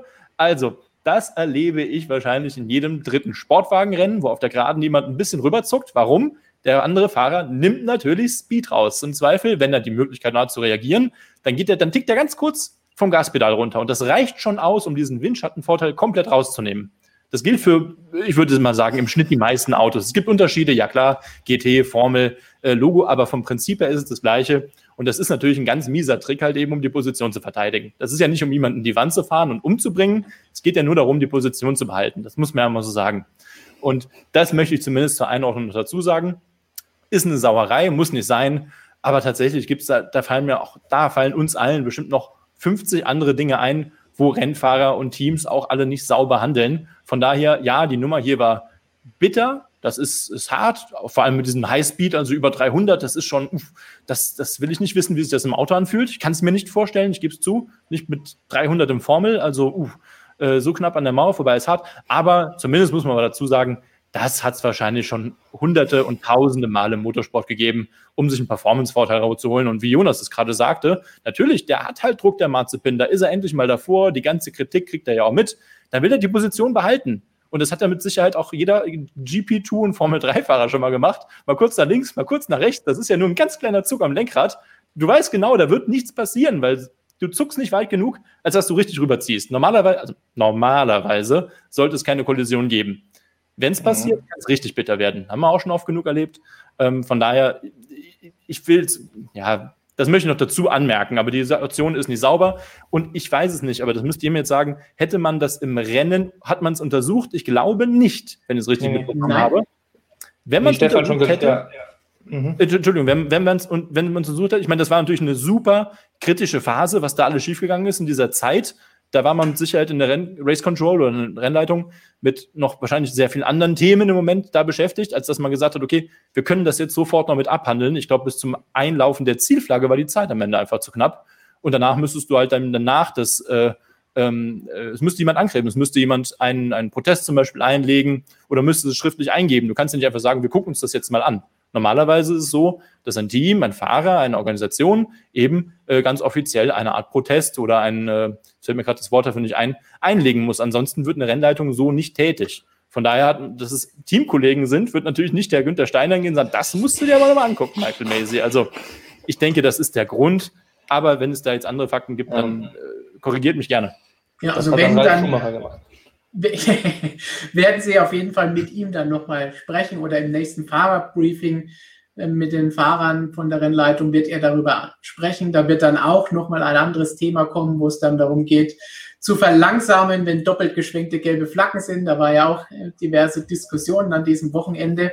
Aber drei Dinge ganz kurz zu dem, was du gesagt hast eben, Robert. Als erstes passt das gut zu dieser Frage von äh, Hunting Hornet äh, gesagt hat, wie konnte Mick Schumacher so höflich bleiben nach dem, was Mazepin da abgezogen hat und Manöver, die er in der Formel 2 ja auch des Öfteren mal gebracht hat, sollte man vielleicht auch anwählen, erwähnen, dass er da so ein bisschen Wiederholungstäter in dieser Hinsicht ist. Und passend zu, wie kann er so höflich sein, das ist eben, wie du gesagt hast, Mick normalerweise erkennt man ihn nicht so, dass er eben emotional wie im Funk da ausflippt. Hinterher in den Interviews hat er auch wieder so gesprochen wie Günter Steiner hier von dem Zwischenfall oder der Situation. Da hat man ihm gar nicht angemerkt, dass was passiert ist. Aber passend dazu finde ich einfach schön diesen Satz von Norbert Haug. Der. Mick ist ein ganz balancierter Kamerad. Wenn der mal laut wird, dann hat er Grund dazu. Das ist erstens so ein typischer NH-Satz. Ich liebe diesen Satz. Und zweitens, das beschreibt, glaube ich, auch Mick Schumacher wunderbar. Ja. Das ist diese eine Variante. Die andere Sache, die du eben angesprochen hast, Robert, ist, es machen alle anderen. Das heißt natürlich nicht, dass es dadurch richtig oder besser wird. Nein, nein. Das heißt, sollte man deswegen trotzdem drüber nachdenken, ist es denn gut, dass das alle anderen machen und jetzt alle anderen nachmachen, weil es der Formel-1-Fahrer macht? Müssen wir vorsichtig sein. Und das leitet uns jetzt zu dem über, was Jonas hier in diesem Artikel geschrieben hat und wo ihr in unserer neuen Ausgabe ein Interview lesen könnt, nämlich zu den Strafen. Okay. Denn Kimi unser Kimi hat ein extrem langes, ausführliches Interview uns gegeben. Jonas hat ihn da letzte Woche befragt vor dem Rennwochenende. Könnt ihr in unserer neuen Ausgabe dann lesen. Und da ging es auch ein bisschen um Strafen, ist auch in diesem Artikel hier drin. Und danach können wir uns dann mal die Umfrage anschauen, was ihr da draußen abgestimmt habt. Soll er bestraft werden und wenn ja, wie? Was erzählt Kimi? Ja, ähm, mit Kimi habe ich mal drüber gesprochen, wie das so war, aber es ging da vor ein paar Wochen schon mal drum, als es äh, zwischen Norris und Sainz mal so einen ähm, schwarz-weiß Flagge-Vorfall gab. Ähm, und da meinte halt Kimi damals, dass früher man diese ganzen Regeln noch nicht gebraucht hätte, weil, ja, und das hat er jetzt so erzählt, weil sie jetzt irgendwie, weil er meint, ja, früher war es dann vielleicht so, dass weniger dumme Sachen gemacht wurden, einfach so auf Geraden zum Beispiel. Dieses, wie jetzt hier halt auch, hier noch ein extremerer Fall, weil es ein Zucken war, auch einfach dieses leichte Abdrängen, rüberdrücken zur Wiese, keinen Platz lassen. Ähm, das gab es halt zu wenig und heute meint er, wird das halt einfach auch mehr gemacht, wenn wir jetzt auf die Strafen kommen weil es eben nicht mehr so diese Härte gibt. Also es gibt tatsächlich, es droht nicht gleich die Strafe, jetzt gibt es halt diese schwarz-weiße Flagge, dann wird man erstmal nur verwarnt oder man wird ermahnt oder man wird gebeten, es doch bitte zu unterlassen und hat dann, ähm, muss es dann erst beim nächsten oder übernächsten oder dann, dann danach wieder abstellen. Genauso wie bei, bei Track-Limits irgendwie abkürzen im Rennen. Ja. Das meint er, verkompliziert auch einfach alles nur unnötig und bringt, führt halt vor allem dazu, ähm, dass du als Fahrer ähm, ja da gar nicht dran denkst, weil dir ist es völlig egal, wenn du verwarnt wirst. Erstmal nur eine Verwarnung, sagt Kimi, ja, wen juckt es jetzt? Also keinen Menschen. Hat er noch verglichen, sogar mit, mit seinen Go-Kart-Zeiten früher. Also es interessiert halt einfach niemanden, wenn du nur verwarnt wirst, wenn da nicht wirklich was droht dir, ja. Also deshalb, das passte, jetzt habe ich einfach damit reingepackt, aber das passt jetzt einfach so schön dazu.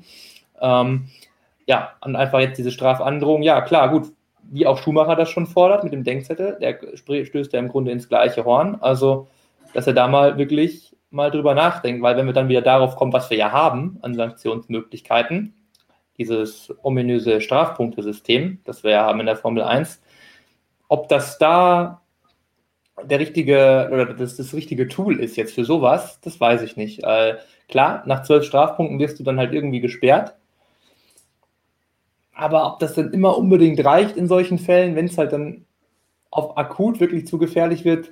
Wir hatten das Thema Anfang des Jahres schon mal, da hat Michael Macy halt auch nur auf dieses System verwiesen, was er noch nie tatsächlich, muss man sagen, Anwendung gefunden hat. Es wurde ja noch niemals jemand deshalb ein Rennen gesperrt, weil diese zwölf Punkte erreicht wurden. Marzipin ist da jetzt bei, ähm, bei zwei Punkten, glaube ich, aktuell. Also da ist sowieso noch Luft, aber das zeigt ja, dass da irgendwie, gefühlt hat er irgendwie schon zehn, aber ähm, hat er nicht. Ja.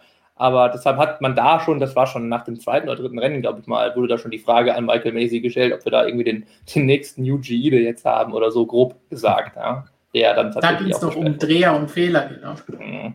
Genau, da ging es nur um Dreher und Fehler und noch nicht so sehr um tatsächlich solche Aktionen. Aber ja, ich tue mich da schwer mit diesem wirklich, mit dieser Rennsperre. Also ein bisschen bin ich da auch bei Robert, das macht es nicht besser, aber es ist jetzt auch nicht das völlig Unübliche, was er da gemacht hat. Also das ist völlig daneben. Ich habe gerade den Magnussen vorhin eingeblendet, der das oft gemacht hat. Also irgendwie finde ich es ganz witzig, dass es bei Haas jetzt mit zwei neuen Fahrern genauso weitergeht wie immer. Aber ähm, es, das, das sagt es aber eigentlich am besten, weil es kommt halt vor, es muss dann jetzt, finde ich, zumindest nicht gleich die Keule der Rennsperre kommen, aber dass die Situation da durchgerutscht ist und gar nicht angeschaut wurde im Rennen tatsächlich dann. Michael Macy sagt, er hat es gar nicht gesehen. Er hätte es dann erstmal an die Stewards melden müssen. Ähm, Finde ich dann schwierig. Also das sollte er dann auf jeden Fall nochmal mit denen ansprechen. Und ja. ja. ja. Ist ein schwieriges wir, Thema. Es ist halt leider jetzt auch wieder zahnlos. Also es, es, bringt dann irgendwie nichts, nur ins Gewissen reden, schön, aber man kann nur hoffen und bitten, aber ja. Lassen wir vielleicht Kimi an dieser Stelle sprechen. Ich habe es eben schon eingeblendet. Aus unserem Interview hast du herausgenommen, wir wissen alle, dass wir bis zu einem bestimmten Punkt damit davonkommen. Mit mhm. einer Ermahnung. Aber eine Ermahnung spielt für uns keine Rolle. Wen juckt's? Wenn wir strikter wären und wirklich echte Strafen geben würden, dann würden die Leute sofort aufhören. Ermahnungen funktionieren in diesem Sport nicht. Das sagt Kimi. Jemand, der, ich weiß nicht, ob der jemals schon mal in einem Interview so viele zusammenhängende Sätze und Wörter verwendet hat, der Iceman, wie in diesem Interview. Ich weiß nicht, wie Jonas das aus ihm herausgekitzelt hat, alles. Ja. Aber er hat es geschafft und dann wollen wir mal schauen. Kimi sagt, es muss harte Strafen geben, damit die Leute was lernen. Mal sehen, ob unsere Zuschauer das genauso sehen. Denn wir aktualisieren jetzt mal hier unsere Umfrage, die wir vor dem Stream auf unsere Community Card auf YouTube gegeben haben. Bislang knapp 10.000 Stimmen. Könnt weiterhin natürlich dort abstimmen, wenn ihr das noch nicht gemacht habt.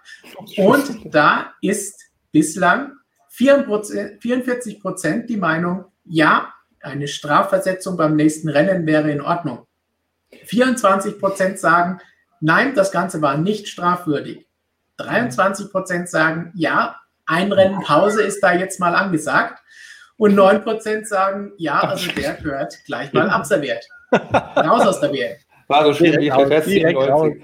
100 Millionen Strafe. Keine noch weniger Punkte für Haas. Alles weg. Das gibt's nur, wenn er noch die Pläne mitnimmt vom Auto. Hat er ja möglicherweise schon, da kann man mal drüber spekulieren, ne? Ja, auch Ja. da, das ist so emotional getrieben, diese Nummer Strafversetzung in Frankreich. Huh, da muss ich jetzt gucken, da bin ich gerade im Formel-1-Reglement nicht Mhm. firm genug, um sagen zu können, vielleicht könnt ihr mir das sagen, ob das überhaupt rein reglementstechnisch möglich ist, ihn jetzt für das nächste Rennen Straf zu versetzen. Wenn es keine Investigation während des Rennens gab, Ja, das ist der Punkt. Boah, da würde ich, also ich würde von meiner Seite sagen, da würde ich gerne lieber nochmal ins wahrscheinlich 300-seitige Reglementbuch reinschauen. Äh, ja, ein Rennen Sperre, also ich bleib dabei. Ich halte überhaupt nichts von einer Sperre. Erinnert ihr euch noch an Romain Grosjean, der damals über Herrn Alonso geflogen ist in Spa? Ja, ja.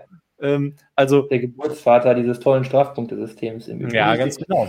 Der hat eine Strafe bekommen, eine Sperre bekommen damals für ein Rennen, wenn ich mich recht erinnere. Aber das Ja. war eine Folge von vier, fünf äh, wahnsinnig dämlichen Aktionen, wo er auch nachher gesagt hat, er war einfach faktisch mit allem überfordert, nicht nur mit dem Auto, sondern eben auch mit der Psyche, die halt immer wichtig ist bei so einem äh, Sport auf absolutem Top-Level und unter absolutem Druck, den du ja verspürst eben als Formel 1 oder überhaupt als Rennfahrer. Von daher, ich, ich glaube damals bei Grosjean, ihm, ihm hat es ja auch nicht so schlecht getan, muss man auch dazu sagen. Kam relativ gut danach zurück nach einer Zeit. Ne? Ich erinnere mich Ja. noch ganz gut. Ähm, jetzt ein, ein Nikita Mazepin nach sechs Formel 1 Rennen, wo er einmal zuckt, äh, äh, einmal auf Social Media für ein bisschen Stress sorgt und, und, und dreimal irgendwie äh, äh, sich Fahrer über ihn beschweren in, in Paris. Ich sag mal, auch, ich habe das auch ein bisschen verfolgt. Also, das kenne ich ja auch aus anderen Rennserien. Wenn du dich mal auf einen Rennfahrer eingeschossen hast, dann gibt es so viele Rennfahrer, die das als super gefundenes Fressen nehmen, auch noch ein bisschen drauf einzudrischen. Warum? Du kannst von deinen eigenen möglicherweise Fehlern, Problemen wunderbar ablenken. Du kommst schön in die Medien rein. Das ist dem einen wichtiger als dem anderen, muss man auch dazu sagen. Also, das ist dann auch sehr leicht. Das kenne ich aus der DTM. Da gibt es einen gewissen Schweizer, der hat dermaßen abbekommen. Danach ist er zweimal DTM-Vizemeister geworden und alle haben die Klappe gehalten. Und es war natürlich nicht auf Mazepin-Niveau, aber das war auch schon schlimm genug. Ähm, da war ich relativ nah dabei. Also da muss man auch wieder ein bisschen aufpassen. Nur weil irgendjemand sagt, ja, äh, der ist so gefährlich, wenn ich da hinfahre, dann mache ich noch fünf Meter mehr Platz. Bullshit. Ist meist Bullshit. Muss ich halt einfach mal so sagen. Ich will den Mazepin mit seinen Aktionen, die er macht, nicht in Schutz nehmen. Er sollte nur meiner Meinung nach so behandelt werden wie jeder andere Rennfahrer auch. Und Ja. dafür bekommt niemand eine Strafe. Nein. Es hört sich blöd an, aber solange nichts passiert, bei dieser Aktion kriegt er dafür keine Strafe und jetzt im Nachhinein so auch nicht für dieses Rennen. Das heißt, das ist mir zu hart, ihn zu. WM-Ausschluss ist totaler Blödsinn. Rennsperre ist für mich auch noch zu viel. Wenn sie es untersucht hätten und gesagt hätten, okay, plus drei beim nächsten Rennen, hätte ich mich vielleicht noch mit anfreunden. Ja, aber ganz ehrlich, das ist da keine Strafe für Mazepin. Ob der jetzt von 20 oder 20 losfährt. Das ist richtig. Weil das ist die Quintessenz daraus. Sollen wir die Geldstrafe noch mit reinpacken? ja, Leute. 2500 Euro Geldstrafe. Das, auch das ist Ich habe schon Strafe Sozialstunden im Chat gelesen, dass das wahrscheinlich die größte Strafe wäre. Ah, da Ja, Wehr, Wehrdienstverlängerung kann er machen. Entschuldigung, Russland. Hm? Ah, nee, Entschuldigung. ich sage, er, er kann seinen Wehrdienst ja noch weiter verlängern da in Russland, den er ja da angeblich antreten muss, aber da gibt es ja scheinbar irgendeine so eine Bürooption, ich weiß nicht, keine Ahnung, aber ja, das wäre eine schöne Strafe. Für Sozialstunden müsste er tatsächlich, hätte er DTM gefahren sein müssen, glaube ich, so müssen wir es dann äh, besprechen. Denn das gab es wirklich mal in der DTM, das war vor einigen Jahren, hat Bruno Spengler mal wegen irgendeiner Aktion im Rennen, die haben, muss ich jetzt wirklich nochmal nachschauen, wurden dem tatsächlich, ich glaube, 10 oder 15 Sozialstunden aufgebrummt. Ähm, Ja, ja. Oh, Max Verstappen ja auch schon mal. Fällt mir gerade Ja, ja. Den habe ich nämlich in Marrakesch. Ha, den habe ich nämlich den Max Verstappen, ja natürlich, den habe ich nämlich in Marrakesch getroffen, als er in der Race Control bei der Formel E saß. Die große Geschichte. Strafe für Verstappen, er muss zur Formel E. Und Ja, das ja. Sebastian Vettel. Der musste auch schon zu Kreuze kriechen, weil er Charlie beleidigt hat, richtig. Ja. Ah, ja, richtig. Ja, aber das ist interessant. Das hast du auch wieder, das sind auch tolle Geschichten. Das ist Mhm. auch spannend. Aber richtige Sozialstunden. Nicht, äh, ich gehe nach Marrakesch und setze mich da irgendwie in den, in den VIP-Club rein. Ne? Habe ich jetzt nicht Richtig, gesagt, ja, aber ja. möglicherweise war es so. Wahrscheinlich. Naja, so richtige Sozialstunden, das wäre, fände ich auch dann viel Genau. angemessen. Straße Also, kehren hier bei mir vor der Tür. Das hätte Genau. genau. nötig. Ist eh nötig, genau. Richtig. Müsst ihr Ich kann mal mein Auto waschen, das wäre schön. Specksfilm sagt im Chat, Mazepin muss Christian helfen, Kiesbetten aufzuschütten. Ja, Ui. auch gut. Gib dem Mann eine Schaufel und einen Sack ab dafür. So, Ja. dann haben wir uns, denke ich, darauf geeinigt, so harte Strafen sind nicht nötig, aber insgesamt ist es vielleicht für die Formel 1, wie Kimi sagt, gar nicht so schlecht, hin und wieder mal hart durchzugreifen und zu zeigen, man kann sich nicht alles erlauben. Wie das der Chat sieht und welche Fragen ihr zum Thema Matzepin und Co. hattet, wird uns jetzt wie immer Lukas verraten. Darf ich noch einen Satz noch einwerfen? Der wäre mir noch wichtig. Ja. Ähm, Entschuldigung, sofort, Lukas. Ist, also, es ist super spannend, was Kimi sagt. Auch da hat sich offenbar wirklich Gedanken gemacht. Ich freue mich jetzt schon auf das Interview nachzulesen. Gleichzeitig möchte ich aber auch dazu sagen, äh, härter bestraft werden und mehr Strafen dann könnt ihr euch die nächste Diskussion doch auch schon vorstellen, oder? Gibt es Klar. zu viele Strafen in der Formel 1? Hat man zu viel bestraft? Ist das noch Sport? Das wollte ich jetzt am Ende noch einwerfen. Also es gibt halt nicht schwarz und weiß. Alles ist auf der Welt ist immer grau, inklusive Straßen, Straf, Strafen und Straßen, wollte ich gerade sagen. so, jetzt du, Lukas, sorry. Alles gut, alles gut. Ich glaube, ich glaube, das, das Problem. Uh. Weg damit. Boxenstopp einlegen, genau. Ich hoffe, das klappt jetzt so besser. Ja, super. Äh, mhm. Ihr versteht mich sehr gut. Ja, ich glaube, wir hatten noch nie ein Thema, bei dem sich der Chat so einig war. Mazepin hat alles richtig gemacht. Nein, Mazepin hat einen Fehler gemacht. Äh, das haben die meisten auch so gesehen. Es gab natürlich einige, die haben ihn etwas verteidigt, aber ähm, ja, ansonsten gab es da eigentlich nicht viel Spielraum für, für alternative Meinungen, außer dass Mazepin schuld ist. Es wurde angesprochen, dass es natürlich in der Vergangenheit, Robert hat es ja schon gesagt, Camel Straight, ähm, ja, von Michael Schumacher auch ähnliche Aktionen gab. Damals wurde das als Racing gefeiert. Man muss aber auch sagen, waren jetzt nicht ganz so extrem, aber wenn man sich da Jahr 2000 Mika Häkkinen ähm, zurückerinnert, sah ähnlich aus. Große Fragen gab es zu dem Thema nicht. Das Einzige, was dann doch vielleicht interessant wäre, wie weit sieht man eigentlich in diesen Rückspiegel vom Haas? Wie weit sieht man in dem Rückspiegel? Oder, oder, oder was, äh, was kann Mazepin in seinem Rückspiegel sehen, wenn Mick da jetzt also. ankommt, rechts vorbeiziehen möchte? Wenn er nach rechts sieht, hat er ihn sehr gut gesehen. ich glaube, der hat den schon gesehen, ja. Ich ja. würde nicht sagen, dass der Mick im toten Winkel war oder sowas. ich denke, ja, darauf warte ich noch. Ja. Damit wäre das Wichtigste geklärt. Ja, kann natürlich sein. Vielleicht fährt er einfach so rechts. Also vielleicht will er einfach mal ganz kurz gucken, ob das Lenkrad noch funktioniert und seht dann, oh, die, also das ist dann auf einmal schlecht gelaufen, dass der Mick dann ankommt. Äh, das könnte natürlich sein, aber wenn wir uns festlegen wollen würden, würde ich dann doch sagen, ich glaube, auch in den kleinen Formel 1 Außenspiegeln sieht man ganz gut, wenn der Teamkollege hinten ankommt. Er hat den Magic Button gedrückt. ja. Ralf hat jetzt seinen Strafmaß verkündet übrigens. Herr Ralf sagt, er muss in Sibirien Schnee schippen. Ah ja. Mhm. Sonst keine weiteren Meinungen aus dem Chat. Kein Schulterblick gemacht, übrigens Beste. ja, Schulterblick, halten wir fest. Er hat einen Schulterblick vergessen. Also. Ah, schön. Macht mir Spaß heute. Endlich mal wieder dabei. Ja, super. Genau, wir hatten jetzt den Ernst der Lage mit Kimmys Kommentar und diskutiert. Dann kann man auch mal wieder ein bisschen Spaß bei der ganzen Geschichte haben. Mein Magnus sagt dazu jetzt passend, Mazepin juckt es eh nicht, er ist sowieso ja. letzter. Das ist ungefähr das, was ihr eben auch gesagt habt. Eben. Ja. Wenn man was ja. machen will, was wehtut, geht nur eine Rennsperre, aber das ist jetzt too much, finde ich auch. Also, wie gesagt. Ja. Sollten wir nicht übertreiben bei der ganzen Geschichte. Dann würde ich sagen, Gehen wir weiter zu den nächsten Fragen, denn Lukas, du hast welche von Instagram mitgebracht. Die werden wir jetzt beantworten. Danach gehen wir zu allen anderen Fragen über, die wir haben. Wir haben noch das 24-Stunden-Rennen. Bin mir sicher, dass noch jede Menge Fragen zum Titelkampf kommen werden, zu Vettel und Co. Das heißt, es gibt noch alle möglichen Themen, die wir hier in dem verbleibenden Dreiviertelstunde plus X besprechen können. Ja, ich habe ein paar Sachen noch mitbekommen aus unserem schönen äh, Instagram-internen Fragetool, wie es Gigi, glaube ich, immer gerne nennt. Ähm, der erste, der uns was geschrieben hat, ist Mitti33. Der hat geschrieben: Euer Magazin ist das Beste. Ich lese nie ein Buch. Das Einzige, was ich lese, ist euer Magazin. Ja, da sind schön viele Bilder drin. Das geht gut dann, ja. Ja, muss man nicht so viel lesen. Freuen wir uns drüber. Spaß. Als erstes Daumen nach oben. Danke, dass du unser Magazin liest. Du darfst auch gerne unsere Webseite noch lesen auch sehr schön zu lesen und immer aktuell. Und ansonsten, es schadet nicht, hin und wieder das ein oder andere Buch in die Hand zu nehmen und mal reinzuschauen, um was zu lernen oder vielleicht was Unterhaltsames zu lesen. Also wir wollen jetzt hier nicht sagen, keine Bücher und nur noch unser Magazin.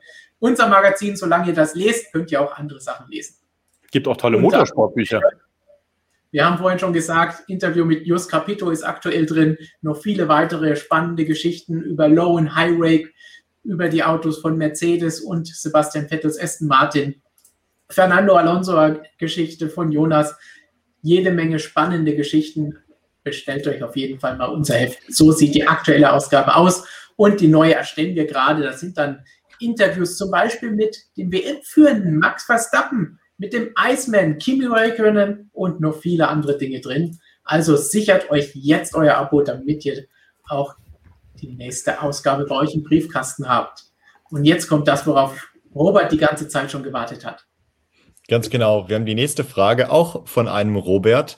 Schweder Robert, um genau zu sein, heißt der User. Euer Fazit zum 24-Stunden-Rennen. Ja, okay. Also das fällt natürlich ziemlich lang aus, das Fazit. Waren ja immerhin auch neuneinhalb Stunden, die wir gefahren sind. Jetzt würde ich sagen, zurücklehnen, holt euch was zu trinken und dann fangen wir mal an zu reden. Also, nein, ich mache es kurz, ich kürze es ein bisschen ab.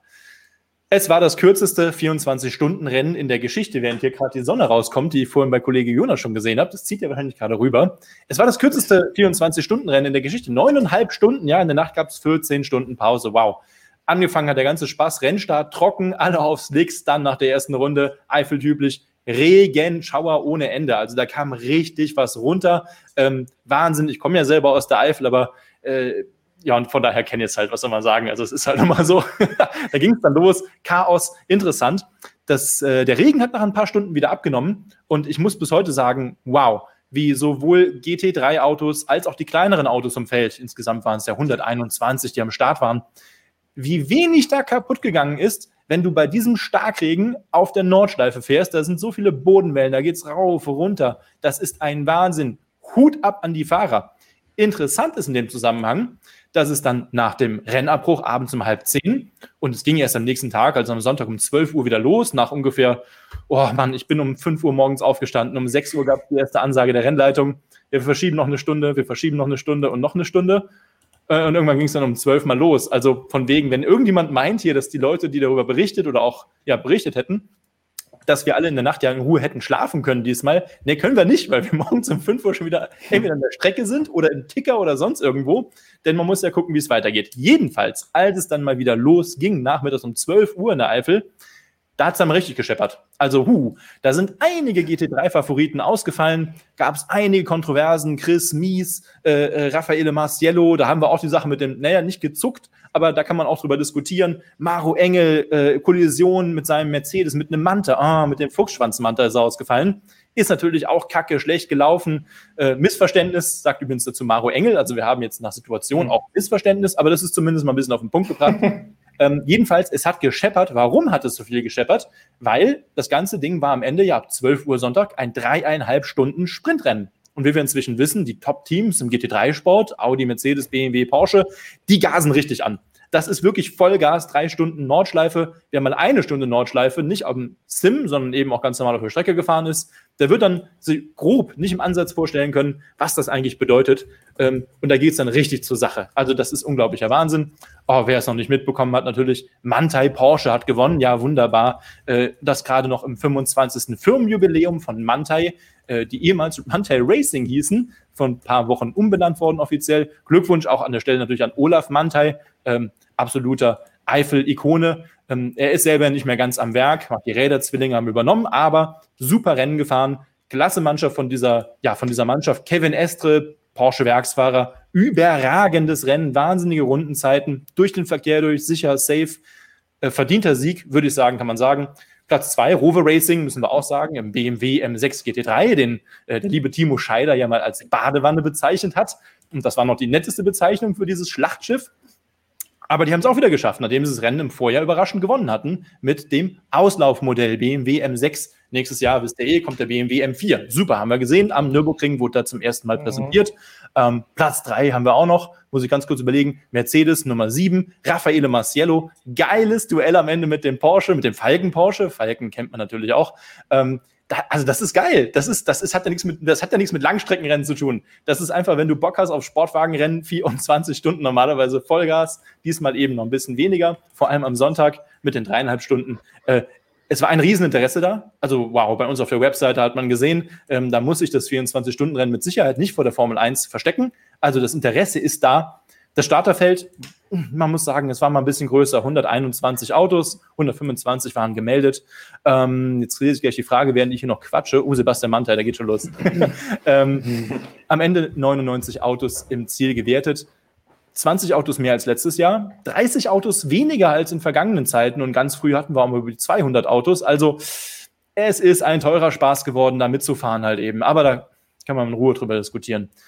So, war der Nebel so, so heftig kurz vor dem Abbruch am Abend? War der, war der ja, natürlich, ja klar, der war heftig genug. Ah, da sage ich ganz kurz was. Wetter immer spannend, Logo, Nordschleife. Also, es gab viele Diskussionen während des Wochenendes oder auch nach dem Abbruch. Hätte man das abbrechen müssen, war doch nur ein bisschen Nebel, die können da doch fahren. Da würde ich jedem empfehlen, nimm dir bitte ein Straßenauto, das ungefähr 300, 320 km/h fährt auf der Autobahn, dann setze dich da rein. Ja. Was? Genau, wenn man das möglicherweise auch hat und wenn es dann auch mal fährt. Und dann setzt du dich rein und wartest, bis richtig schön starker Nebel ist und gibst einfach mal Vollgas. Und das so schön im Verkehr. Dann möchte ich die Menschen sehen, die danach noch sagen, war doch nur Nebel. Nein, Bullshit. Dieses Rennen musste abgebrochen werden sobald der Helikopter nicht mehr starten kann, wenn der eine Streckenposten den anderen Posten, davon gibt es relativ viele zum Glück, Dankeschön dafür an der Nordschleife, nicht mehr sehen konnte, dann ist das ein Sicherheitsthema. Und ich sage es euch jetzt mal klipp und klar, auch an alle, die sagen halt, ist doch Rennfahrer, fahrt halt langsamer. Bullshit, es hat nichts mit langsamer zu fahren zu tun. Ich sage es euch hier, wenn es noch einen sehr schweren Unfall auf der Nordschleife gibt, dann wird die Nordschleife dicht gemacht. Dafür wird die FIA dann unter dem Druck schon sorgen.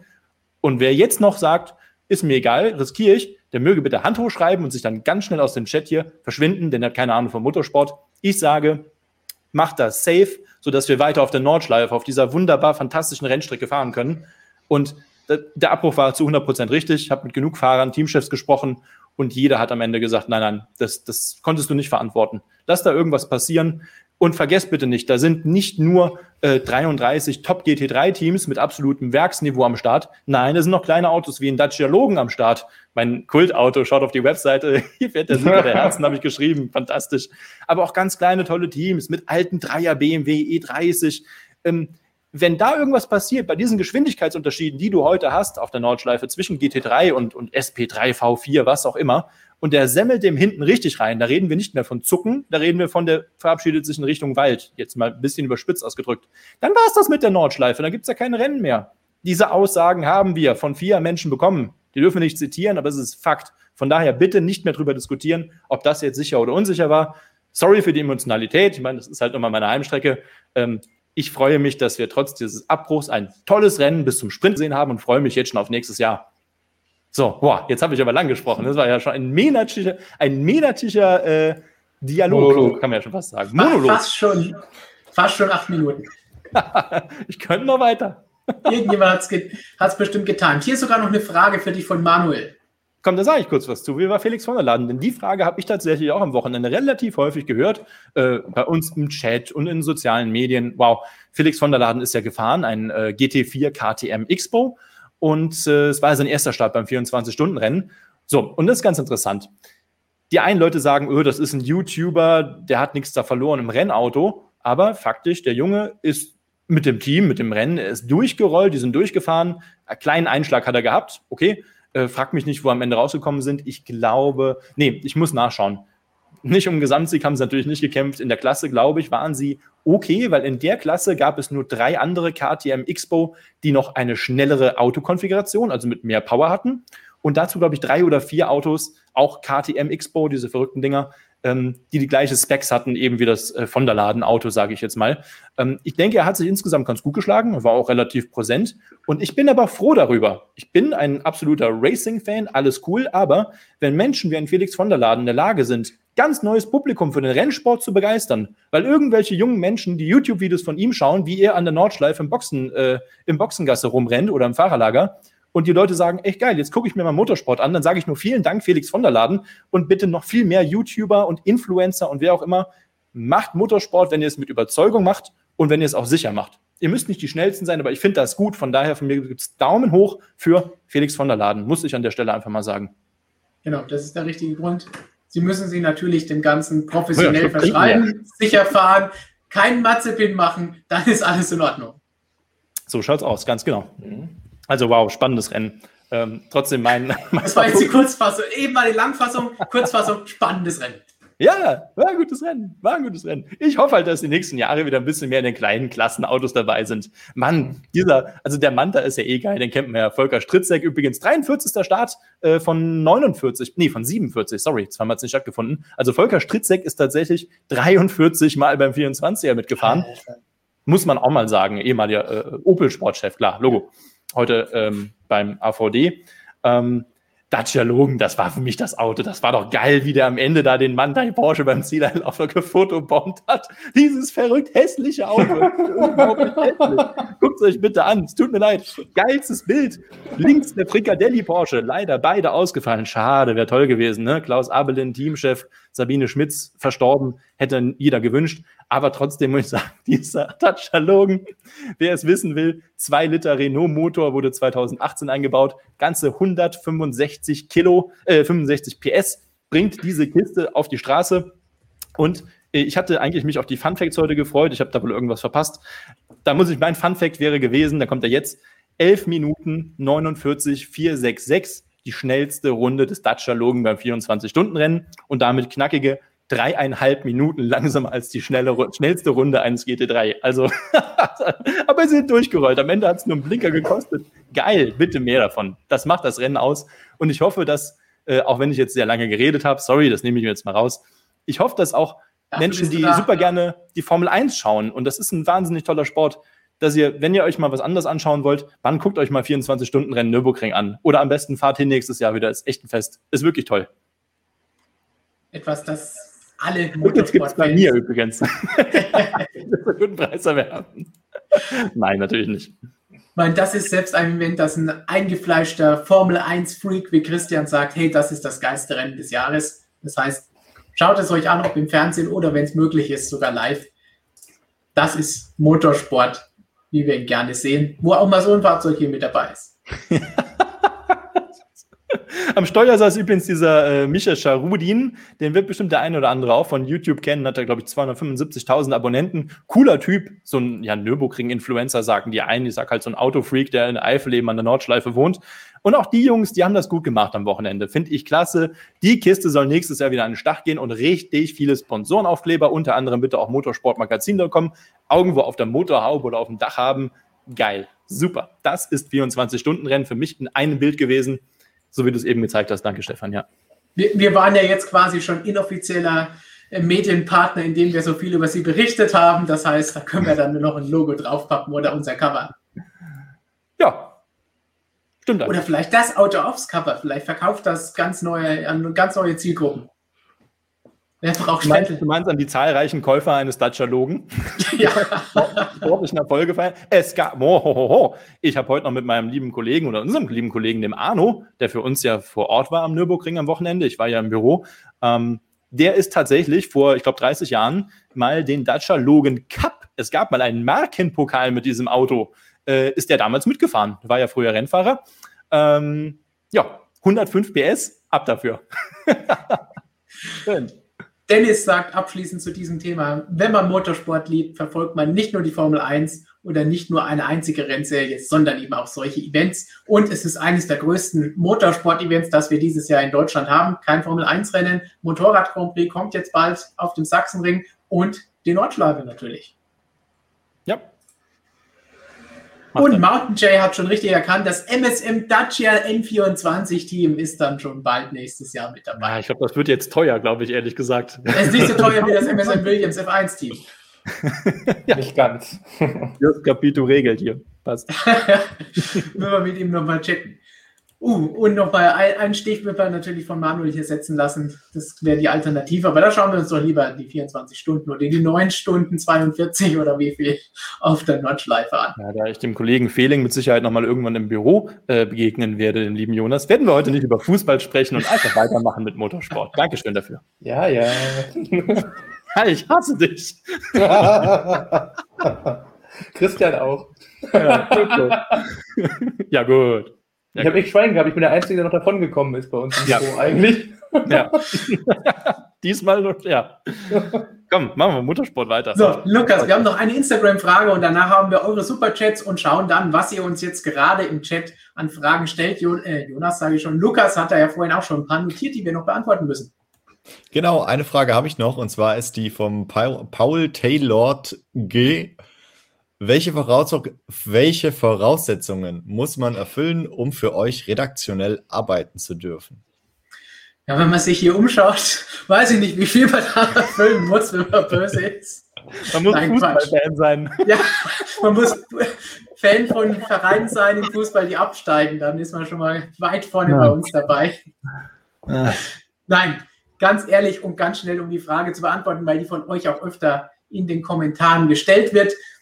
Gerne, wer sich für Motorsport interessiert, für, für Motorsport lebt, brennt, wer die Leidenschaft dafür hat und in einem spannenden Team, das Motorsport liebt, mitmachen will, haben wir immer die Möglichkeit, uns einfach eine E-Mail zu schreiben an info at motorsport-magazin.com und dann geht es da um alles. Wir haben entweder Studenten, die gerade noch studieren, die ein Praktikum machen wollen. Oder wir haben mit Ausbildung abgeschlossen, Studium abgeschlossen, Journalisten, die zum Beispiel dann Artikel schreiben wie Jonas und Robert. Oder im Social-Media-Bereich wie Lu Lukas und Gigi. Oder im Videobereich wie Lukas auch. Der macht nämlich alles hier. Der schreibt ja auch noch zusätzlich. Das ist unsere Allzweckwaffe für alles, was wir so brauchen.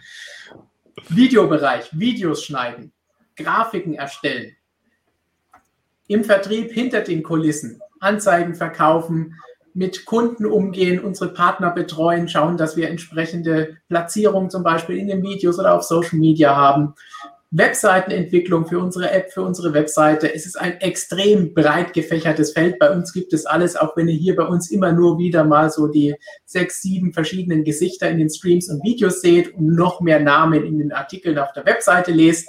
Aber da steckt noch ein ganz, ganz großes Team dahinter. Hier haben wir zum Beispiel auch noch ein Bild, das ist jetzt auch schon zwei Jahre her, weil man, man, musste sich ja alle treffen dürfen ohne Masken. Dann seht ihr mal Motorsportmagazin. Das ist ein Riesenteam. Da fehlen auch noch einige Leute hier auf diesem Foto.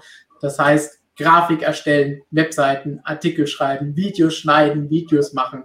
Es gibt so viel zu tun. Wer das kann, wer kreativ ist, wer mitmachen will, schreibt uns einfach eine E-Mail und dann freuen wir uns immer. Wir haben sehr viele gute, sehr gute, spektakuläre Leute wie diese drei Kollegen hier auf meiner Seite und die anderen, die heute nicht mit dabei sind. Aber wir wollen natürlich noch mehr, wenn wir spektakuläre Talente finden können, die mehr als Nikita Mazepin Niveau haben.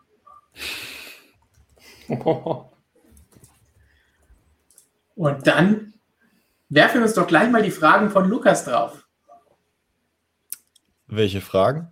Aus dem Chat, die du noch hast. Du hast gesagt, du hast noch Fragen. Aus dem, aus dem Chat, ja, natürlich. Ich, ich dachte, wir nehmen die Fragen jetzt direkt hier aus dem Live-Chat, aber ich habe äh, natürlich, wer wäre ich denn, wenn ich nicht noch Fragen vorbereitet hätte? Du bist der Meister der Fragen heute. Trau dich doch einfach mal. Frag doch mal was. Komm, Cola hat stell, stell jetzt mal eine Frage. Eine äh, recht interessante Frage gestellt, die passend hier zu unserem, zu unserem Live-Chat ist. Und zwar, Könnt ihr mal erklären, wie macht ihr das mit dem Stream? Immer umschalten von allen Kameras, teilweise Fotos einblenden. Wer macht das? Antwort für die Stummen. Das machen wir hier parallel. Wir haben natürlich Lukas auch dabei, dass er auf den Chat achtet, damit ihr euch da ja benehmt. Und natürlich die Fragen rauszieht, die Superchats sichert, damit wir auch keinen verpassen. Denn da gilt natürlich immer die Garantie die beantworten wir natürlich auch alle. Wenn ihr uns unterstützt, versprechen wir, wir beantworten das Ganze oder blenden eure Meinung ein. Und wenn möglich, beantworten wir noch so viele andere Fragen aus den Kommentaren unserer Videos oder heute aus dem Live-Chat. Und dafür ist Lukas da. Genau, dafür bin Und ich da. Ich während wir ansonsten hier diskutieren, blende äh, eine ich weitere Frage Sachen war, ein, wie zum Beispiel sowas. Ja, genau. oder den. Den nehme ich. Was haben wir noch an Fragen? So, eine weitere Frage war noch, über den haben wir heute, glaube ich, gar nicht geredet, obwohl der eine sehr gute Rennperformance äh, abgewickelt hat, Pierre Gasly. Äh, wohin kann es eigentlich mit dem in Zukunft gehen? Er hat eine, jetzt in den letzten Rennen eine sehr solide Leistung immer gebracht, aber ist bei Alpha Tauri eigentlich noch Luft nach oben? Ich dachte jetzt ehrlich gesagt, kommt Vettel, aber okay. Ähm Ja, das ist schwierig bei Gasly, ne? Also Luft nach oben bei Alpha Tauri, das erhoffen die sich selbst schon seit vielen Jahren und so ganz, ganz leicht geht es vielleicht auch mal aufwärts. Letztes Jahr hat man halt Glück gehabt, dass Ferrari so desaströs schlecht war. Aber ansonsten ganz ehrlich, also bei Alpha Tauri ist jedes Jahr für mich so ein bisschen das Gleiche. Man glaubt irgendwie ja noch besser jetzt von den Kooperationen mit Red Bull profitieren zu können und dann ist man da der Fahrer, dann der Fahrer. Aber so richtig irgendwie den durchschlagenden Aufschwung habe ich da noch nie gesehen. Auch wenn es, man oft so das Gefühl hatte, jetzt kommt es vielleicht mal, aber nein.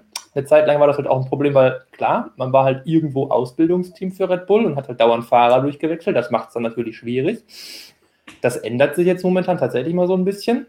Aber es ist jetzt die Frage, ob der Gasly das denn noch will. Es gab da ja auch schon die entsprechenden Gerüchte, Alpinwechsel, möglicherweise der Franzose zu den Franzosen, eventuell Ocon ersetzen, aber das ist alles so, ja, wenn man jetzt im Moment schon, wenn man böse ist, sage ich mal, das ist jetzt nicht gerade die große Verbesserung. Also Alpin oder Alpha Tauri, das nimmt sich jetzt nicht so viel momentan.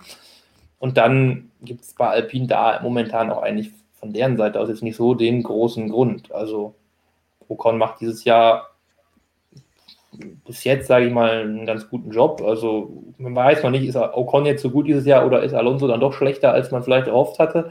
Aber äh, als Alpine würde ich jetzt im Moment keinen Bedarf sehen, mich überhaupt irgendwie für ähm, einen anderen Fahrer zu interessieren, wenn es jetzt nicht in Hamilton ist, aber was will der bei Alpine? Ähm, ja, von daher Gasly, ja, ich habe immer gedacht, er ist vielleicht so ein bisschen der Kandidat, der mal die Science-Schiene fährt und dann diesen ganzen Red Bull-Kosmos dann auch mal verlässt, wenn er merkt, irgendwie so wirklich voran komme ich hier nicht mehr. Aber momentan ähm, ist da einfach der Markt so besetzt. Und wenn sich dann irgendwas wechselt, dann wird nichts frei, glaube ich, wo jetzt Gas leben können. Die wüsste echt nicht, wo das passieren sollte. Aber er ist ein Top-Mann, also ist schade. Also er hätte ein, ein richtig, richtig gutes Auto verdient. Also auf jeden Fall. Er hatte die Chance, jetzt müssen wir schauen, ob und wann er sie wieder bekommt, denn bei Red Bull hat es aus bekannten Gründen nicht funktioniert. Dann ja. schauen wir uns doch noch schnell ein paar von euren Fragen aus dem Chat an. Da kommt frisch herein von Tommy Eisman 88, auch ein Stammzuschauer. Der grüßt mal nur Robert, das heißt, Robert, das ist nur für dich. Gibt es bei den 24-Stunden-Rennen eine Mindestanzahl an gefahrenen Stunden, die gefahren werden müssen? Was ist, wenn zum Beispiel nur eine Stunde gefahren wird? Ja, das ist immer eine gute Frage, Tommy. Danke für die, äh, für die Donation auf jeden Fall. Ähm, uh, äh, tricky Frage. Also, ich kann sie mal so versuchen, so zu beantworten. Ich denke, mit der Stundenanzahl, also mit der Zeit, hätte es gar nichts zu tun. Normalerweise wird ja nach Runden gewertet, wie in vielen anderen Rennsportarten auch. Ähm, in der, auf dem, beim 24-Stunden-Rennen ist es normalerweise so, ein Fahrzeug wird erst gewertet, wenn es im Rennen 15 Runden zurückgelegt hat. Wenn ein Auto weniger als 15 Runden zurück dann wird es nicht gewertet. Wenn also kein Auto in der Lage ist, 15 Runden zu fahren, äh, Chat berichtigt mich, wenn ich irgendwas verpasst habe, so war es zumindest in den letzten drei, vier, fünf Jahren, dann ähm, gibt es keine Wertung. Also wenn kein Auto 15 Runden fährt, dann gibt es halt eben kein Auto, das gewertet wird. Und damit wäre es dann quasi so, ich sag mal, die Nullstunden, äh, 24 äh, Stunden, ja, die Nullstunden Nürburgring, so muss man ja sagen. also von daher, eine Stunde geht nicht. Und wie ich ja sagte, ähm, das kürzeste Rennen in der Geschichte seit 1970, war jetzt das 49. Auflage. Die haben wir jetzt am Wochenende erlebt. Im Jahr davor gab es übrigens auch schon Unterbrechung. Da war das Ganze aber nur neun Stunden, also nur neun Stunden Unterbrechung. es ist verrückt geworden, dieses Eifelwetter leckt mich doch da. Naja, ähm, jedenfalls, ich würde behaupten, wenn mich niemand eines Besseren belehrt, dann lasst es bitte bleiben. 15 Runden musst du im Rennen zurücklegen. Danach wird es gewertet. Ein Fahrzeug ja, und so schaut's aus. Also eine Stunde geht nicht. Gut. Wir haben noch jede Menge weitere Fragen. Ich sehe hier spannende Titel, die, die Lukas dem Ganzen vergeben hat. Gehen wir mal wieder zurück zur Formel 1 und danach wechseln wir wieder zu GT-Sport zurück. Das heißt, Jonas, mach dich gefasst, es kommt die nächste Bottas-Frage. Oh. Von Michael Bachner. Vielen Dank für diese Frage. Denkt ihr, dass mit Fahrern wie Bottas zu hart ins Gericht gegangen wird? Nicht jeder kann ein Verstappen, Leclerc oder Hamilton sein. Beispiel Depression, Depression im Sport ausgelöst durch Medien. Oh. Ich kann die Frage doch nicht an Louis einfach weitergeben, der könnte da jetzt mehr zu erzählen, glaube ich. ähm, nee, also ähm, der letzte Teil, da, da bin ich auch bei Louis, also der das anspricht. Klar, das ist, ist, ist er ist da ja schon jetzt nicht nur seit äh, dem Thema da dran. Also, dass äh, der für Mental Health sich stark macht, das ist ja jetzt schon eine gewisse Zeit. Also klar. Ja, also Bottas. Äh, es gab seine Phasen, in der es halt mental dann auch einfach das Problem war, dass er dann äh, noch weniger, sage ich mal, an Hamilton rangekommen ist, als er sowieso schon äh, getan hat. Also der ist halt einfach, genau wie er da auch geschrieben wird, er ist halt einfach kein Leclerc, kein Verstappen, kein Hamilton. Klar, kann nicht jeder sein, ist richtig. Also insofern, ja, kann es schon sein, ja, okay, dass mit Bottas vielleicht ein bisschen zu hart mal umgegangen wird, tatsächlich, ja. Aber letztlich, jeder wird halt am besten gemessen und deshalb wird er dann auch kritisiert. Also, aber auf jeden Fall hat Bottas einen schweren Stand. Also, und jeder Teamkollege von Verstappen, von Leclerc und von Hamilton hat einen schweren Stand. Das, da kannst du eigentlich nur schlecht aussehen. Also, deshalb, also, ja, ich bin auch kritisch bei Bottas immer. Also, ist es für mich nicht der, nicht die allererste Obersahne der Formel 1, sage ich mal. Ähm, aber der ist schon auf jeden Fall äh, sehr berechtigt in der Formel 1. Also da ist es auf jeden Fall, also der hat auf jeden Fall das Format locker. Also da gibt es ganz ja. andere Kandidaten. Ne? Aber ähm, ja, er ist jetzt keiner, der, ja, ich meine, ja, Nico Rosberg hat es halt mit all den Umständen, mit all dem Pech, was Hamilton auch in dem Jahr hatte, er hat es aber irgendwie halt geschafft. Er hat es geschafft, ihn zu schlagen. Und es war jetzt auch nicht nur das Pech von Hamilton, sagen wir mal. Also schon zu großen Teilen meiner Meinung nach, aber nicht nur. Ja, und Bottas traue ich das halt leider nicht zu. Also da müsste schon jetzt bei Hamilton schon richtig übel zugehen. Also dann, deshalb habe ich mich am Anfang auch für Perez entschieden. Da sehe ich dann schon Sergio Perez dazu eher in der Lage. Also, und auch der ist nicht die oberste Liga, aber der ist noch für mich so eine Spur wiederum vor Bottas. Das ist dann so, das sind sehr kleine, feine Abstufungen, so würde ich für mich so immer in der Formel 1 so, aber oben sind halt die, die im Moment die Hamilton, Verstappen, Leclerc, die ich da so oben sehe und dann kommt noch so eine Liga, in der ist aber Bottas noch nicht, dann kommt Bottas. Wenn mir diese Frage jetzt nochmal genau an, wird mit ihm zu hart ins Gericht gegangen.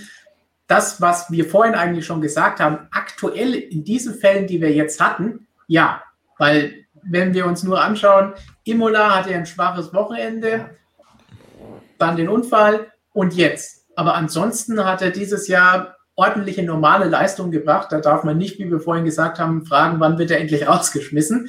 Das heißt, da wird zu hart mit ihm ins Gericht gegangen. Er ist definitiv für mich nicht auf dem Niveau eines Verstappen, Hamilton, Leclerc, diese Top-Fahrer, Top-Talente. Aber er ist mehrfacher Grand Prix-Sieger. Er kann Lewis Hamilton mit gleichem Material im Qualifying schlagen. Hatte letztes Jahr mehrfach bewiesen. Das heißt, er hat es schon drauf. Es ist jetzt nicht, dass das irgend so eine Lusche ist, die da zufällig im Mercedes sitzt, damit niemand, jemand da ist, der Hamilton nicht schlägt. Das heißt, so gesehen muss man aufpassen. Auch wieder hier Bottas, Ultra und Co. Aber das, das ist nicht der Fall. Robert, wie siehst du das Ganze? Ja, ich wollte noch was zum Ende der Frage sagen, weil er sagt ja das Beispiel Osaka, also sprich Naomi Osaka, French Open, die Tennisspielerin Nummer zwei der Weltrangliste, die eben gesagt hatte, dass sie gesagt, äh, sie hat gesagt, ich gebe keine Pressekonferenzen, denn es sei eben, ja, sie hatte unterschiedliche Gründe angenannt und mhm. am Ende, nach ihrem zweiten Statement, hat sie dann auch gesagt, eben wegen Mental Healthness, also wegen, äh, äh, wegen mentaler Gesundheit halt eben. Äh, das hat sie in ihrem ersten Post damals aber nicht erwähnt. Sie hat nur gesagt, nö, ähm, Medien, so wollte sie halt nicht es ist ein bisschen schwierig. Also ein Profisportler, der sein Geld damit verdient, in der Öffentlichkeit steht, der muss damit rechnen, für seine Leistungen auch von Journalisten sowie von Fans bewertet zu werden. Das ist halt normal so, das ist Teil seines Jobs, part of the job, wie man so schön sagt. Wenn das ganze Ding unter die Gürtellinie geht, und dabei hatte ich mit Sicherheit auch beim Herrn Mazepin vor einigen Monaten zumindest mal sehr das Gefühl, wo ich dachte, uh, das nimmt jetzt sehr überhand. Stichwort Cancel Culture, wo man ja. das, also aus irgendjemand, wer, wer, ist eigentlich auf die Idee gekommen zu sagen im Internet, wir dürfen jetzt Leute canceln? Was ist das denn? Also das ist eh, so rede ich jetzt nicht drüber. Okay, sollte es nicht geben. Punkt, ganz sachlich. Gleichzeitig Profisportler müssen damit leben, dass sie eben äh, äh, kritisiert werden. Genauso wie ein Hollywood-Schauspieler, wenn er einen schlechten Job macht oder Regisseur, wenn das Drehbuch halt eben kacke ist. Das gehört dazu. Das Ganze muss nur irgendwo sachlich und kritisch sein. Ein guter Journalist sollte entsprechend darüber berichten und sich nicht über Dinge lustig machen oder Dinge vermischen, wenn jemand irgendwo mal Mist baut. Ähm, dass man als Profisportler dann auch natürlich gerne mal sagt, ach nee, die Medien, nö, nö, ähm, die stellen immer so fiese Fragen. Das haben wir neulich auch aus dem Fußball erlebt. Wie fühlen sie sich? Ne? Großes Thema gewesen. Äh, äh, ähm, also, äh, genau, Jonas weiß, bevor ich rede, Herr Hector. Ähm, jedenfalls, das ist natürlich auch sehr einfach. Denn ich könnte jetzt auch einfach hingehen und sagen, okay, liebe Frau Sacker, ich verstehe das, noch bevor ich von irgendwelchen mentalen Problemen wusste, was man zu dem Zeitpunkt nicht konnte, und sage, okay, Sie reden nicht mit uns Medien, kein Problem. Dann zeigen wir Ihre Spiele eben nicht. Dann laufen die halt irgendwo äh, äh im Stream auf Vimeo. So, dann werden wir mal schauen, ob sie immer noch 55 Millionen Euro im Jahr verdient. Und das gilt eben auch für andere Sportler. Also im ersten Moment, ohne dass man mehr darüber wusste, hat es sie sich für mich etwas leicht gemacht zu sagen, ja, die Medien, die stellen immer so fiese Fragen, die kritisieren immer nur. Sorry, wir versuchen, ein ordentlicher Journalist versucht, auch im Fall Bottas eine Leistung zu bewerten. Wenn Lewis Hamilton ein baugleiches Auto hat, wie ein Valtteri Bottas, die gleichen Voraussetzungen, der eine wird siebenmal Weltmeister, der andere nullmal, der eine gewinnt äh, 105 Rennen, der andere gewinnt weniger Rennen, dann wird es irgendwann einen Vergleich geben und der ist meiner Meinung nach auch legitim. Das ist in Ordnung. Ich finde das in Ordnung. Man darf nur nicht unter die Gürtellinie gehen und wöchentlich seinen Rauswurf als seriös arbeitendes Medium fordern. Denn das geht die Sportler und deren Umfeld, vor allem deren Umfeld, das geht ihnen schon nahe. Das vergisst man manchmal ganz gerne. Das ist nicht immer nur der Sportler, der sagt, oh ja, ich habe jetzt den ganzen Tag im Internet geschaut und wie viele Leute schreiben was Schlimmes über mich. Nee, nee, das ist oftmals der Lebensgefährte, Lebensgefährtin, Familie, Verwandtschaft, Mutter, Vater, äh, Tochter, Sohn. Niemand will sowas lesen wenn es dann wirklich hart wird, halt eben, gerade in diesem Boulevardjournalismus oder auch teilweise sehr schnelllebigen Online-Journalismus, wo sich dann irgendwelche ja. Menschen als Journalisten ausgeben, die es aber nicht sind, äh, die dann einfach so mit diesen Kampagnen halt um sich hetzen. Das darf nicht passieren, von daher sage ich halt, äh, seriöser Journalismus ist wichtiger als jemals zuvor. Das haben wir jetzt wieder wunderbar gesehen. Und beim Bottas ist es jetzt mit Sicherheit nicht so hart wie bei vielen anderen Sportlern, die viel mehr da im Kreuzfeuer, wirklich im Kreuzfeuer auch stehen der Medien. Ähm, aber das sollte einfach nicht sein. Ich finde, das ist ein sehr, sehr wichtiges Thema und darüber muss man auch mal diskutieren, weil ähm, Chat, ihr Leute, also nehmt ja wie Medien genauso warm. Ihr, ihr seid ja Fans, aber ihr guckt ja auch, ihr schaut uns ja auch gerade zu und das ist ein Thema, mit dem wir uns sehr beschäftigen. Wir nehmen das nicht einfach hin als Journalisten und sagen, ja gut, äh, hat sie halt gesagt oder der Bottas, ach, ist mir halt egal, ich kenne den eh nicht oder ich sehe den nur fünfmal im Jahr. Das ist nicht der Fall. Und dessen muss man sich sehr bewusst sein. Und das, glaube ich, muss man vielleicht auch mal, zumindest mal die andere Seite mal darstellen, nämlich aus Mediensicht.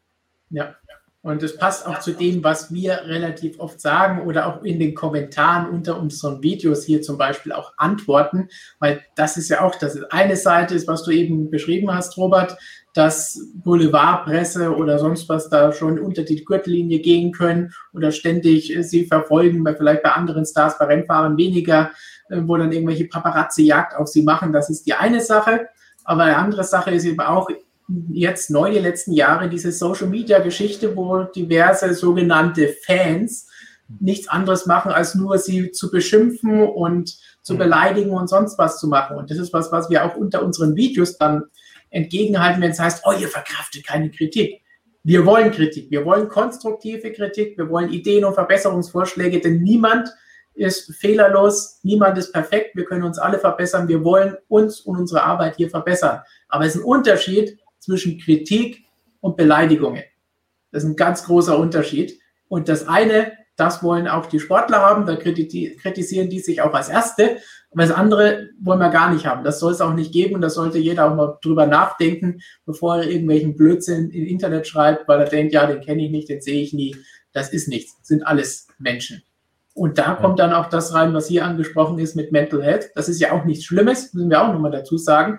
Walter Bottas hat im Winter jetzt auch gesagt, er arbeitet mit einem Mentaltrainer zusammen, will nicht verraten, was für Tricks er da macht, weil in der Formel 1 ist ja alles competitive, da will man nicht zu viel verraten und dem Gegner einen Konkurrenzvorteil geben, wie auch immer der aussehen mag. Aber er hat auch gesagt, ja, das macht er jetzt, probiert er aus, um auch da noch besser zu sein und noch mehr aus sich herausholen zu können. Und das ist nichts Schlimmes oder Schlechtes dass wir das auch noch in diesem Zusammenhang erwähnt haben. Und dann kommen wir wieder nach den ernsten Themen zu etwas lustigeren, hoffe ich, denn Lukas hat diese Frage benannt mit Robert sieht fresh aus. Uh, was?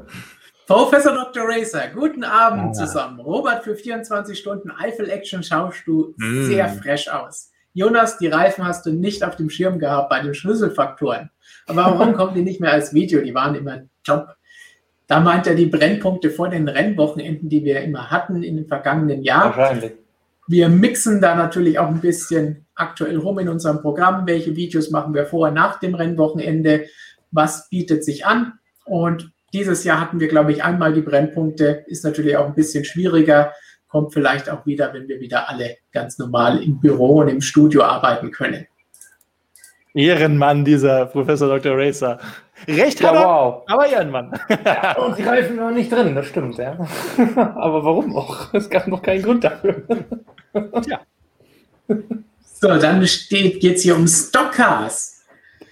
Vielleicht sollte Dimitri Mazepin seinen Sohn in die Pro 7 Stockcar Crash Challenge einkaufen.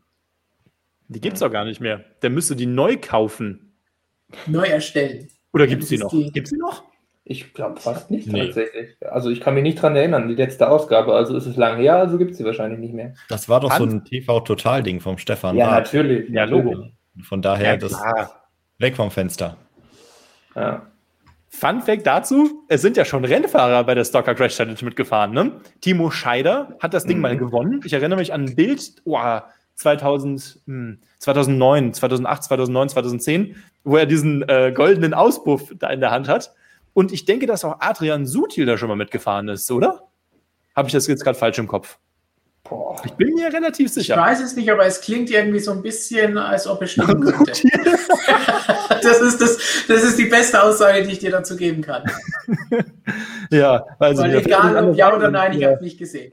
Weiß nicht, weil ich sonst zu dieser Frage sagen könnte, aber zumindest wollte ich jetzt kurz platzieren, dass der Timo Scheider, ich glaube, das Ding mal echt auch gewonnen hat. Ein tolles Format übrigens, hat mir mal Bock gemacht. Ja, richtig geil, ja. Würden Dann, wir oft darüber berichten, ne? Logo, klar. Aus dem Stadion raus. es ist schon geiler als Race of Champions eigentlich, muss man sagen. Ich, ich würde es mir, glaube ich, eher anschauen, ja. Ja, ja Felix von der Laden ist, glaube ich, auch mal mitgefahren. Ja, das war ja mal wieder. ja, cool, ist doch gut so, ist doch geil, finde ich gut. Felix war auch dabei, schreibt gerade Kolja hier, ja, genau. Passend ja, dazu gibt es noch Lob für deinen Herd. Also nicht nur du siehst fresh aus, sondern auch dein Herd.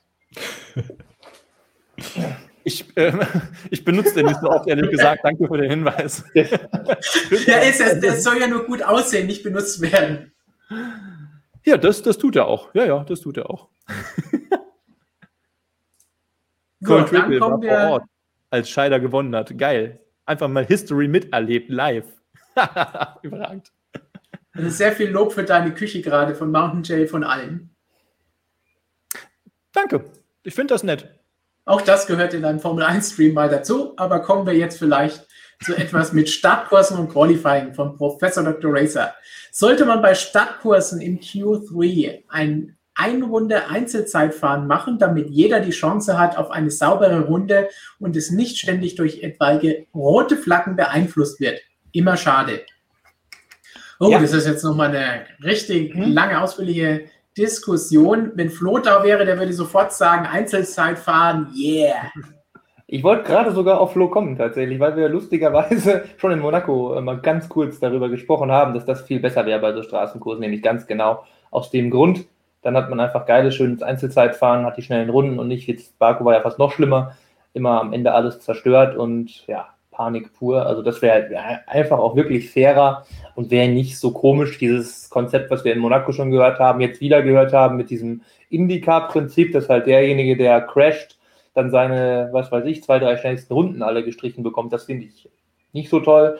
Ähm, deshalb Einzelzeitfahren Stadtkurs super. Also das generelle Qualifying finde ich super, was wir haben. Aber auf so einem Stadtkurs haben wir jetzt gesehen, kann es echt große Probleme bereiten und dann nicht so wirklich toller Sport sein und dann zweimal im Jahr so ein Einzelzeitfahren auf so einem Stadtkurs, so wirklich, wenn es um die Wurst geht, wenn wirklich es auch, ja, auf jeder Runde auch um einen Crash geht, wie wir jetzt auch wieder oft gesehen haben, dann kann man auch eigentlich fast noch mehr riskieren, dann finde ich es echt, dann ist es in dem Fall sogar vielleicht sogar geiler ein bisschen mal ich weiß nicht, ich war ja noch nie der große Fan von Einzelzeitfahren, haben wir schon öfter ja. diskutiert, was aber eher daher rührt, dass ich dieses unsägliche Silverstone zwei Stunden Einzelzeitfahren erst in die eine Richtung und dann umgedreht und wieder in die andere Richtung damals fürchterlich gefunden habe. Ähm, in der Formel E gibt es das ja, in der DTM gibt es die Super Pole, das heißt Einzelzeitfahren ist ja auch aktuell in vielen Trendserien vertreten. Robert nickt schon wissend und freudig. Über seine Rennserien, wo es das Ganze gibt. Es gab in den Kommentaren auch andere Möglichkeiten und Vorschläge, wo es hieß, hey, wenn sowas passiert, dass in den letzten zwei Minuten jemand eine rote Flagge auslöst, dann verlängert man einfach das Qualifying nochmal um zwei Minuten, damit man es zu Ende fahren kann. Wer das eine Variante, denn die Spannung ist ja aktuell gegeben, auch auf Stadtkursen. Das heißt, ja. es, es ist ja nicht so, dass uns was verloren geht wenn man da dann einen klaren Cut irgendwie im Reglement, finde ich, finde ich okay, wenn man dann irgendwie so einen klaren Cut festlegen kann, dass man sagt, man gibt am Ende genug Zeit, was weiß ich, einfach, es passiert in den letzten zwei Minuten irgendwie ein Crash, der dann dazu führen würde, dass die Zeit nicht mehr reicht, um einmal rumzufahren, schnelle Runde zu beginnen, dann würde ich sagen, ja, okay, dann könnte, das könnte man machen, ja. Müsste dann aber auch vielleicht irgendwie in jedem Qualifying-Segment dann wiederum so sein. Vettel hätte sich gefreut in Q2. ja, das finde ich auch nicht schlecht, ja. F1 Germany Racing Content, meine Verlängerung geht aufgrund der Reifen nicht, keiner hat mehr neue Reifen. Aber wenn das für alle gleich ist, ist es ja immer noch fair. Richtig, Wir haben dann vielleicht nicht mehr die absolute Rekordzeit, aber jeder, jetzt ist es ja. ja auch so, wenn jemand vorher schon seine Reifen verfeuert oder schon in Q1, Q2 mehr Reifen brauchen muss, hat er hinterher nur einen Schuss. Das heißt, ist man Richtig. ja selber schuld. Richtig. Ja, Würde mich jetzt nicht stören. Also die Reifen sind dann ja, äh, wenn dann da abgebrochen wurde, da im entscheidenden Moment, die sind ja dann eh erst diese eine Outlap alt. Im Regelfall macht da jeder nochmal einen frischen Soft drauf am Ende. Dann ist der Reifen eine Runde alt. Ich meine, Mercedes hat in Baku sowieso zwei Aufwärmrunden gefahren aus Gründen. Also, ja, das macht dann auch nicht so den, den Unterschied. Also, und wie gesagt, ist es für alle gleich dann. Das Wichtigste von allem. Gut, dann. Ein Satz noch dazu von mir. Ich bin ja gar kein Fan von. Meinung. Nee, nee, nee, nee, einfach die ganz normale Motorsport-Fan-Meinung. Wenn du mhm. anfängst, auf Stadtkursen Qualifyings anzupassen und dann vielleicht noch auf irgendwelche Strecken mit einem Bergpanorama im Hintergrund auch noch irgendwas anzupassen, weil die Luftdichte höher ist für Turbomotoren oder was weiß ich, mhm. dann sind wir in diesem Teufelskreis, den keiner Motorsport will. Lass das, keep it simple. Nicht noch ein bisschen versuchen, noch ein bisschen fairer und noch ein bisschen fairer, wie wir heute, heute ja vorhin schon festgestellt haben. Wer das verpasst hat, äh, könnt ihr nachher dann, glaube ich, im Replay anschauen. Äh, die Diskussion, die haben wir lange geführt es gibt nicht diese Fairness im Motorsport, dass es für alle immer fair ist. Für den, der nicht auf der Pole steht, für den, der nicht auf dem Podium steht, ist es halt immer irgendwie unfair. Warum? Weil er nicht gewonnen hat, weil er nicht auf Pole steht. Und dieses Qualifying, wir versuchen mit Stadtkurse, ja, hat man ja auch alle schon, ach, das gibt es seit Formel 3-Zeiten aus äh, Po, ja, wunderschöne Stadt, kleine Stadt Po, wo man, ja, als Jugendlicher könnte man drüber lachen. Äh, jedenfalls da wurden auch schon verrückte Qualifyings gefahren. In der Formel E hat man dieses Gruppenqualifying, danach dieses Superpole-Shootout, könnte man sagen, ist total fair. Nein, frag mal den ersten, der in der Superpole startet, der sagt, nein, ich musste eben im Qualifying noch fahren, da sind mir die Reifen zu heiß, die habe ich nicht mehr runtergekriegt. Es wird sich beschwert ohne Ende. Ist halt nur mal so im Sport. Wird man auch nie ändern können, glaube ich. Und ich bin kein Fan davon, das jetzt nochmal versuchen, so anzupassen. Habe ich am Nordschleife gerade erlebt. Katastrophe. Katastrophe. Es ist ja die Diskussion, die wir beim Sprint Qualifying slash Rennen schon oft genug ja. geführt haben, wo ich auch immer gesagt habe, warum muss denn ein Rennwochenende andere Regeln haben als ein anderes? Das versteht keiner, das kapiert keiner. Schwer. Wir dürfen mal nicht vergessen, und wir sind hier natürlich alles Freaks. Letzter Satz von mir dazu. Wir sind hier alles Motorsport-Freaks. Die Leute bei uns im Chat, Zuschauer, Leser auf der Webseite, unsere Abonnenten natürlich von unserem schönen Printmagazin. Aber es gibt so viele Menschen, Millionen von Menschen im besten Fall, die sich Motorsport angucken. Und wenn du dann den Leuten im Qualifying erstmal erklären musst, ja, das ist jetzt eine Stadtstrecke und da hast du ein anderes, eine Track Evolution und dann sind die Reifen noch und bla bla bla bla, dann ist das Ding vorbei. Ich will das möglichst ja, simpel halten. Motorsport ist eh schon, ist jetzt ein bisschen populistisch ausgedrückt, sage ich, weiß ich ja. schon, aber Motorsport ist eh schon kompliziert genug. Und dann zu sagen, es noch komplizierter machen, hört auf damit. Hört auf, das bringt ja nichts. Noch hören wir nicht auf, wir haben nämlich noch drei Fragen. es geht auch direkt an Robert, denn die sind hier alle mit GT und 24-Stunden-Race benannt. Also fangen wir an. FIFA Heimer fragt, Frage an Robert, ist Kevin Estre aktuell der beste GT-Fahrer? Es ist ja absolut beeindruckend, was er in der NLS 24 Stunden Nürburgring und auch in der WEC abliefert. Ja, cool, äh, FIFA Heimer, vielen Dank für die Donation. Ähm, ist Kevin Est aktuell der beste GT-Fahrer? Äh, nein, der beste GT-Fahrer ist er mit Sicherheit nicht, denn gerade im GT-Sport oder auch im GT-Sport kommt es eben auch darauf an, wie du mit dem Fahrzeug, in dem Fall ein GT3, zurechtkommst. Kevin Estre wäre möglicherweise der schlechteste Fahrer, mit Sicherheit wäre es nicht, in einem Audi R8 LMS GT3 oder in einem Mercedes AMG GT3. Aber wir können festhalten, und das hat das vergangene Rennen auch gezeigt, Kevin Estre, äh, also Franzose spricht ja wunderbar, lustiges Deutsch, so mit diesem schönen Akzent, ich höre das gerne, ähm, ist ein, ein, ein überragender Rennfahrer und auch ein absoluter Porsche als auch Nordschleifenspezialist. Ähm, das ist jetzt wirklich für die Freaks. Also von 12 Uhr mittags bis 15.30 Uhr Zieleinlauf ist auf dem Nummer äh, 911 Mantai Porsche, der ja gewonnen hat, auf dem ja Kevin Estre saß. der ist am Ende, inklusive des, des ersten Teils, also des ersten Rennteils am Samstag, ist der Mann alleine, äh, ich denke, 29 Runden gefahren, während seine beiden Teamkollegen, der dritte wurde abgemeldet, dazu gibt es dann morgen eine Story, viele Grüße an Porsche, ähm, die sind zusammen so viel gefahren wie er alleine. Und das stelle man sich mal vor, bei wirklich jeglichen Wetterbedingungen, der Estre, was der in seinen Doppelstins teilweise abgerissen hat und noch gekämpft, das ist, äh, ist brutal. Also geil, kriege ich ein bisschen Gänsehaut, freue ich mich. Das sind halt die Rennfahrer, die nicht ständig im Fokus stehen, wie Lewis Hamilton, Sebastian Vettel, Verstappen und Co. Aber es sind halt Spezialisten in ihrer Kategorie. Und bei diesen wichtigen, großen Rennen haben nämlich genau diese Fahrer dieses, äh, dieses Potenzial zu, zu scheinen, also zu, zu glänzen. Denn gerade bei den wichtigsten Rennen, dazu zählt halt nochmal das 24 Stunden in Nürburgring weltweit. Wenn du da eine geile Leistung zeigst, dann bist du halt auch in den Medien drin. Und das ist auch genau richtig so. Klar, bei anderen Rennserien im GT-Sport geht das ein bisschen unter. Also ich würde nicht sagen, dass Kevin Esther der beste GT-Fahrer ist. Es gibt mega GT-Fahrer. Maro Engel auf Mercedes, ein äh, Johann Kelvin van der Linde im, im Audi R8, ein, ein ach, keine Ahnung, es gibt wahnsinnig viele. Ich sage auch noch Thomas Mutsch im Gluckenhaus. Äh, viele Grüße in meiner Heimat, nach Pittsburgh. Auch ein Spezialist, aber jeder auf seine Art und Weise. Und Kevin Estre gehört mit Sicherheit zu den absoluten Experten, vor allem auf der Nordschleife. Punkt. Dann kommen wir jetzt nochmal zu weiteren Experten von der Nordschleife zurück, nämlich dem Rundenlimit. Da fragt Darth That, wegen dem 15-Runden-Limit, was passiert, wenn zum Beispiel nur zwei GT3-Autos dieses Limit schaffen? sind alle anderen GT3-Autos und Klassen dann aus der Wertung. Jetzt Alter. gehen wir richtig tief ins Reglement rein. Oh, ich wollte gerade sagen, da geht es ja richtig los. Da habe ich hier die Büchse der Pandora geöffnet, offenbar. Äh, und das alles bitte immer noch ähm, unter der Mutmaßung, dass ich recht habe, dass es 15 Runden gefahren sein müssen. Danke für die 5 Euro, Darf. Ähm, also äh, ja, wie, wie ich sagte, wenn du 15 Runden fährst, dann bist du in der Wertung drin, offiziell, wenn es denn so stimmt. Seid mir nicht böse, ich weiß auch nicht alles, mein Gott. Auf der Nordschleife ist recht nicht. Ähm, wenn es denn so ist und es schaffen nur zwei Autos gewertet zu werden, ja. Jetzt stellt euch aber mal vor, es schafft nur der Dacia Logan 15 Rennrunden im Rennen zu absolvieren in einer Zeit von warte mal, 11,5 Minuten mal 15 Runden, da müsste ich jetzt einen Taschenrechner holen, habe ich gerade nicht hier. Also in gefühlt knapp 24 Stunden und dann gewinnt er das 24-Stunden-Rennen. Denn die Frage ist genauso eine schöne Annahme wie das, was der äh, Dars uns hier gerade geschickt hat. Nämlich hoffentlich wird es nie passieren, aber interessant mal drüber gesprochen zu haben. und wenn, dann haben wir sicherlich das 500 Seiten Reglement parat und werden es uns genau anschauen, so wie Christian auf dem Reglement der Formel 1 schläft. ich biete jetzt aber an, wenn ich das nächste Mal wieder im Stream dabei bin. Bis dahin habe ich nachgeschaut und werde euch genau den Artikel mit den Unterpassagen äh, zitieren, was passieren muss, damit ein Rennen auch da gewertet wird. Das verspreche ich jetzt, ähnlich wie meine äh, Versprechen, mich um die Formel E und Sarajevo zu kümmern. Die Frage kam heute noch nicht, zumindest haben wir sie nicht gesehen, aber jetzt haben wir es zumindest mal erwähnt, nachdem du da bist, gehört es dazu.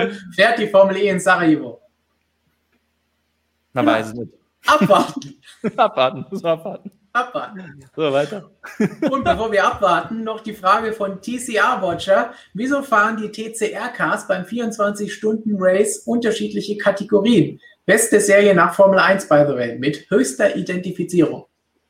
Boah. Ihr habt aber euch geile Freak-Fragen drauf. Also muss ich wirklich sagen, TCR Watcher, danke für die Donation. Krass. Das weiß ich nicht. Also natürlich, äh, es gibt die normale TCR-Klasse, war der, äh, ich sag jetzt nur, den hier in Deutschland kennt, der Luca Engstler dabei, ja, Hyundai, äh, junger Hyundai-Fahrer. Der ist am Wochenende diesen äh, Doppeleinsatz gefahren. Einmal die zwei Rennen WTCR im Rahmenprogramm und dann später sind die mit den WTCR ja noch beim 24-Stunden-Rennen mitgefahren, äh, was ich ziemlich cool finde unterschiedliche Kategorien. Da bin ich jetzt nicht ganz sicher. Meint, also er meint wahrscheinlich Klassen halt eben. Ich boah, da habe ich jetzt nicht auf dem Schirm, da bin ich auch ehrlich, muss ja nicht irgendwas verkaufen, was ich nicht weiß. Vielleicht gibt es ältere TCR-Autos, die in einer anderen Kategorie, zum Beispiel für Produktionswagen bis 2 Liter oder Turbo-Autos bis 2,5 Liter oder irgendwas, dass da vielleicht alte TCR-Autos dabei waren. Ich würde behaupten, da bin ich aber wirklich nicht ganz sicher, dass die aktuelle Generation an, ähm, an TCR-Autos, zum Beispiel dieser Hyundai äh, äh, Elantra heißt der, denke ich, ähm, dass die nur in der TCR-Klasse gestartet sind. Das alles andere weiß ich jetzt nicht genau. Also könnte unterschiedliche Hubraumklassen sein mit alten TCR-Autos. Ansonsten schwierig. Sagt zumindest jetzt auch, oder fragt sich auch Dennis, ob das am Hubraum hängt. Ja, äh, grundsätzlich schon. Eben dafür gibt es ja diese Klasseneinteilung halt, ne? Und ob äh, aufgeladener Motor, also sprich Turbo oder ganz normaler äh, äh, Saugmotor, danach werden ja die Klassen unterteilt und äh, dazu eben halt eben noch die unterschiedlichen Leistungsklassen. Deswegen ist die SP9 ist die leistungsstärkste, das gilt die GT3, danach kommt die SPX. Das sind Autos, die eben noch nicht homologiert sind, wie zum Beispiel der Glickenhaus, der SS, SCG004C. So, das sind Prototypen. Ähm, das geht halt runter bis zur SP ja, SP3 natürlich, klar. Glaube ich, kleinste Klasse. Und, äh, aber mit TCR bin ich nicht ganz sicher, ob da. Werde ich mir nochmal anschauen. Guter Hinweis auf jeden Fall. Jetzt haben wir eben über den vermeintlich besten GT3-Fahrer gesprochen. Hier ist das vermeintlich, nein, das definitiv beste GT3-Fahrzeug, mit dem Christian über die Nordschleife gefahren ist, letztes Jahr vor dem Nürburgring Grand Prix. Das ist ein richtig heißer Renner. Und zum Abschluss haben wir noch ein paar Feststellungen von Manuel. Robert, du solltest Rennleiter in der Formel 1 werden. Oh, Gottes Willen. Also Michael Masi, aufgepasst.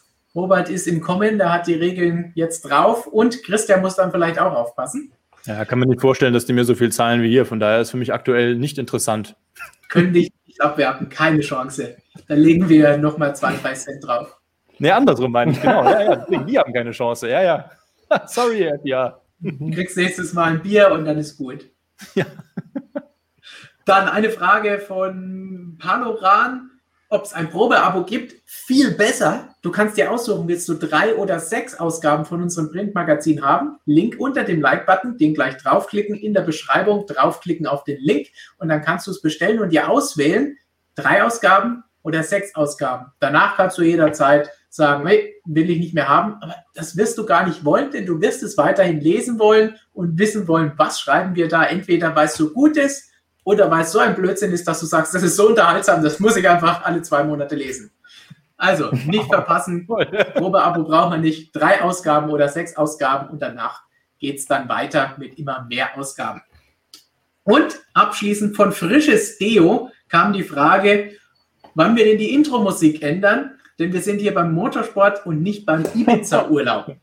Tja, wir haben ohnehin schon mehrere Intros. Für unseren Motorradkanal haben wir eine eigene Musik. Wir haben hier für den Livestream und längere Sendungen eine eigene Musik und für die kürzeren News und Vlogs haben wir auch ein eigenes Intro. Das heißt, das bleibt so. Viele von euch mögen es. Viele schreiben auch, hey, was ist das für eine Musik? Manche wollen nur wissen, wie der Song heißt. Plug it up, wenn ihr den meint, der jetzt hier auch bei MSM Live gespielt wird. Und wir bleiben so lange dabei, bis wir was anderes finden oder keine Lust mehr drauf haben. Aber sagt uns gerne, ihr, die jetzt noch dabei seid, ihr schaut euch das jede Woche an Sagt uns, was wollt ihr für eine Intro-Musik haben? Und soll das Kult-Intro bleiben oder nicht? Also ich bin noch dabei und ich finde die gut. Und du tanzt auch immer gleich dazu. Also Robert ist fasziniert von diesem Intro. Das heißt, es muss gut einfach. sein. Für den Vibe. Nur für den Vibe. Und damit würde ich sagen, haben wir auch heute wieder MSM Live überstanden. Denn das war jetzt schon die 17., nein, die 18. Folge. Wir hatten ja am Sonntag schon einen Livestream noch dazu. 18 Folgen, das heißt, bye bye Charles. Jetzt krallen wir uns Lance und dann sind auch seine WM-Chancen nach unserer Rechnung bald vorüber. Und bis dahin haben wir noch jede Menge Videos. Am Samstag, wie gesagt, ein QA mit Christian, wo er vier von euren Fragen beantwortet. Unter anderem geht es da um Vettel und Aston Martin und wie gut ist das Team jetzt wirklich. Seid darauf schon mal gespannt. Und natürlich geht es da auch darum, macht Hamilton wirklich so viele Fehler oder macht er nicht? Auch das wird da besprochen. Dazu gibt es auch nochmal einen Artikel, Jonas, glaube ich, bei uns auf der Webseite. Worauf mhm. können Sie sich dann sonst noch freuen? Ansonsten, ja, das ist eine gute Frage. Am Wochenende ist ja leider nicht so viel los, ne? Also, aber wir haben noch ein paar Artikel für euch parat. Ist noch ein bisschen was liegen geblieben natürlich am Wochenende. Ein paar Sachen, die noch aufbereitet werden müssen. Ja, Racing Action gibt es dann leider erst wieder in zwei Wochen. Also ich glaube, am Wochenende GT Masters ist dann so ziemlich das, das höchste der Gefühle und das einzige Gefühl, was wir so haben werden. Ne? Gut, Lukas, das wirst du dir anschauen. Ja, ich bin vor Ort. Ich gucke mir das Ganze schön an. Da freue ich mich drauf. Was gibt es sonst noch Social Media mäßig über die nächsten Tage verteilt? Was haben Gigi und du vor?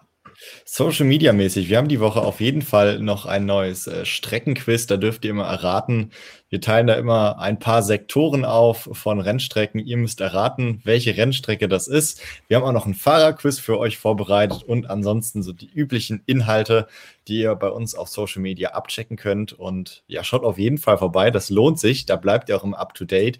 Wenn es irgendwelche Rennen gibt oder sonst irgendwas, da bekommt ihr immer die Links zu den Tickern, damit ihr auch immer wisst, was passiert. Schaut auf jeden Fall mal vorbei definitiv nicht verpassen. Auf Instagram, auf Facebook, überall, wo Motorsportmagazin draufsteht, stecken höchstwahrscheinlich auch wir drin. Und dann würde ich sagen, verabschieden wir uns. Robert, du wurdest sehr gelobt, dass du wieder da bist. Viele hatten dich vermisst. Das heißt, also Alle nett. freuen sich, dass du wieder ein bisschen DTM, Formel E und GT hier reingebracht hast. Auch vermisst wurde in den Kommentaren schon der Kollege Zerbeck. Das heißt, nächste Woche gibt es auch wieder mehr Motorradinfos. Und warum er nicht da ist, auch da können wir so einen kleinen Blick hinter die Kulissen geben.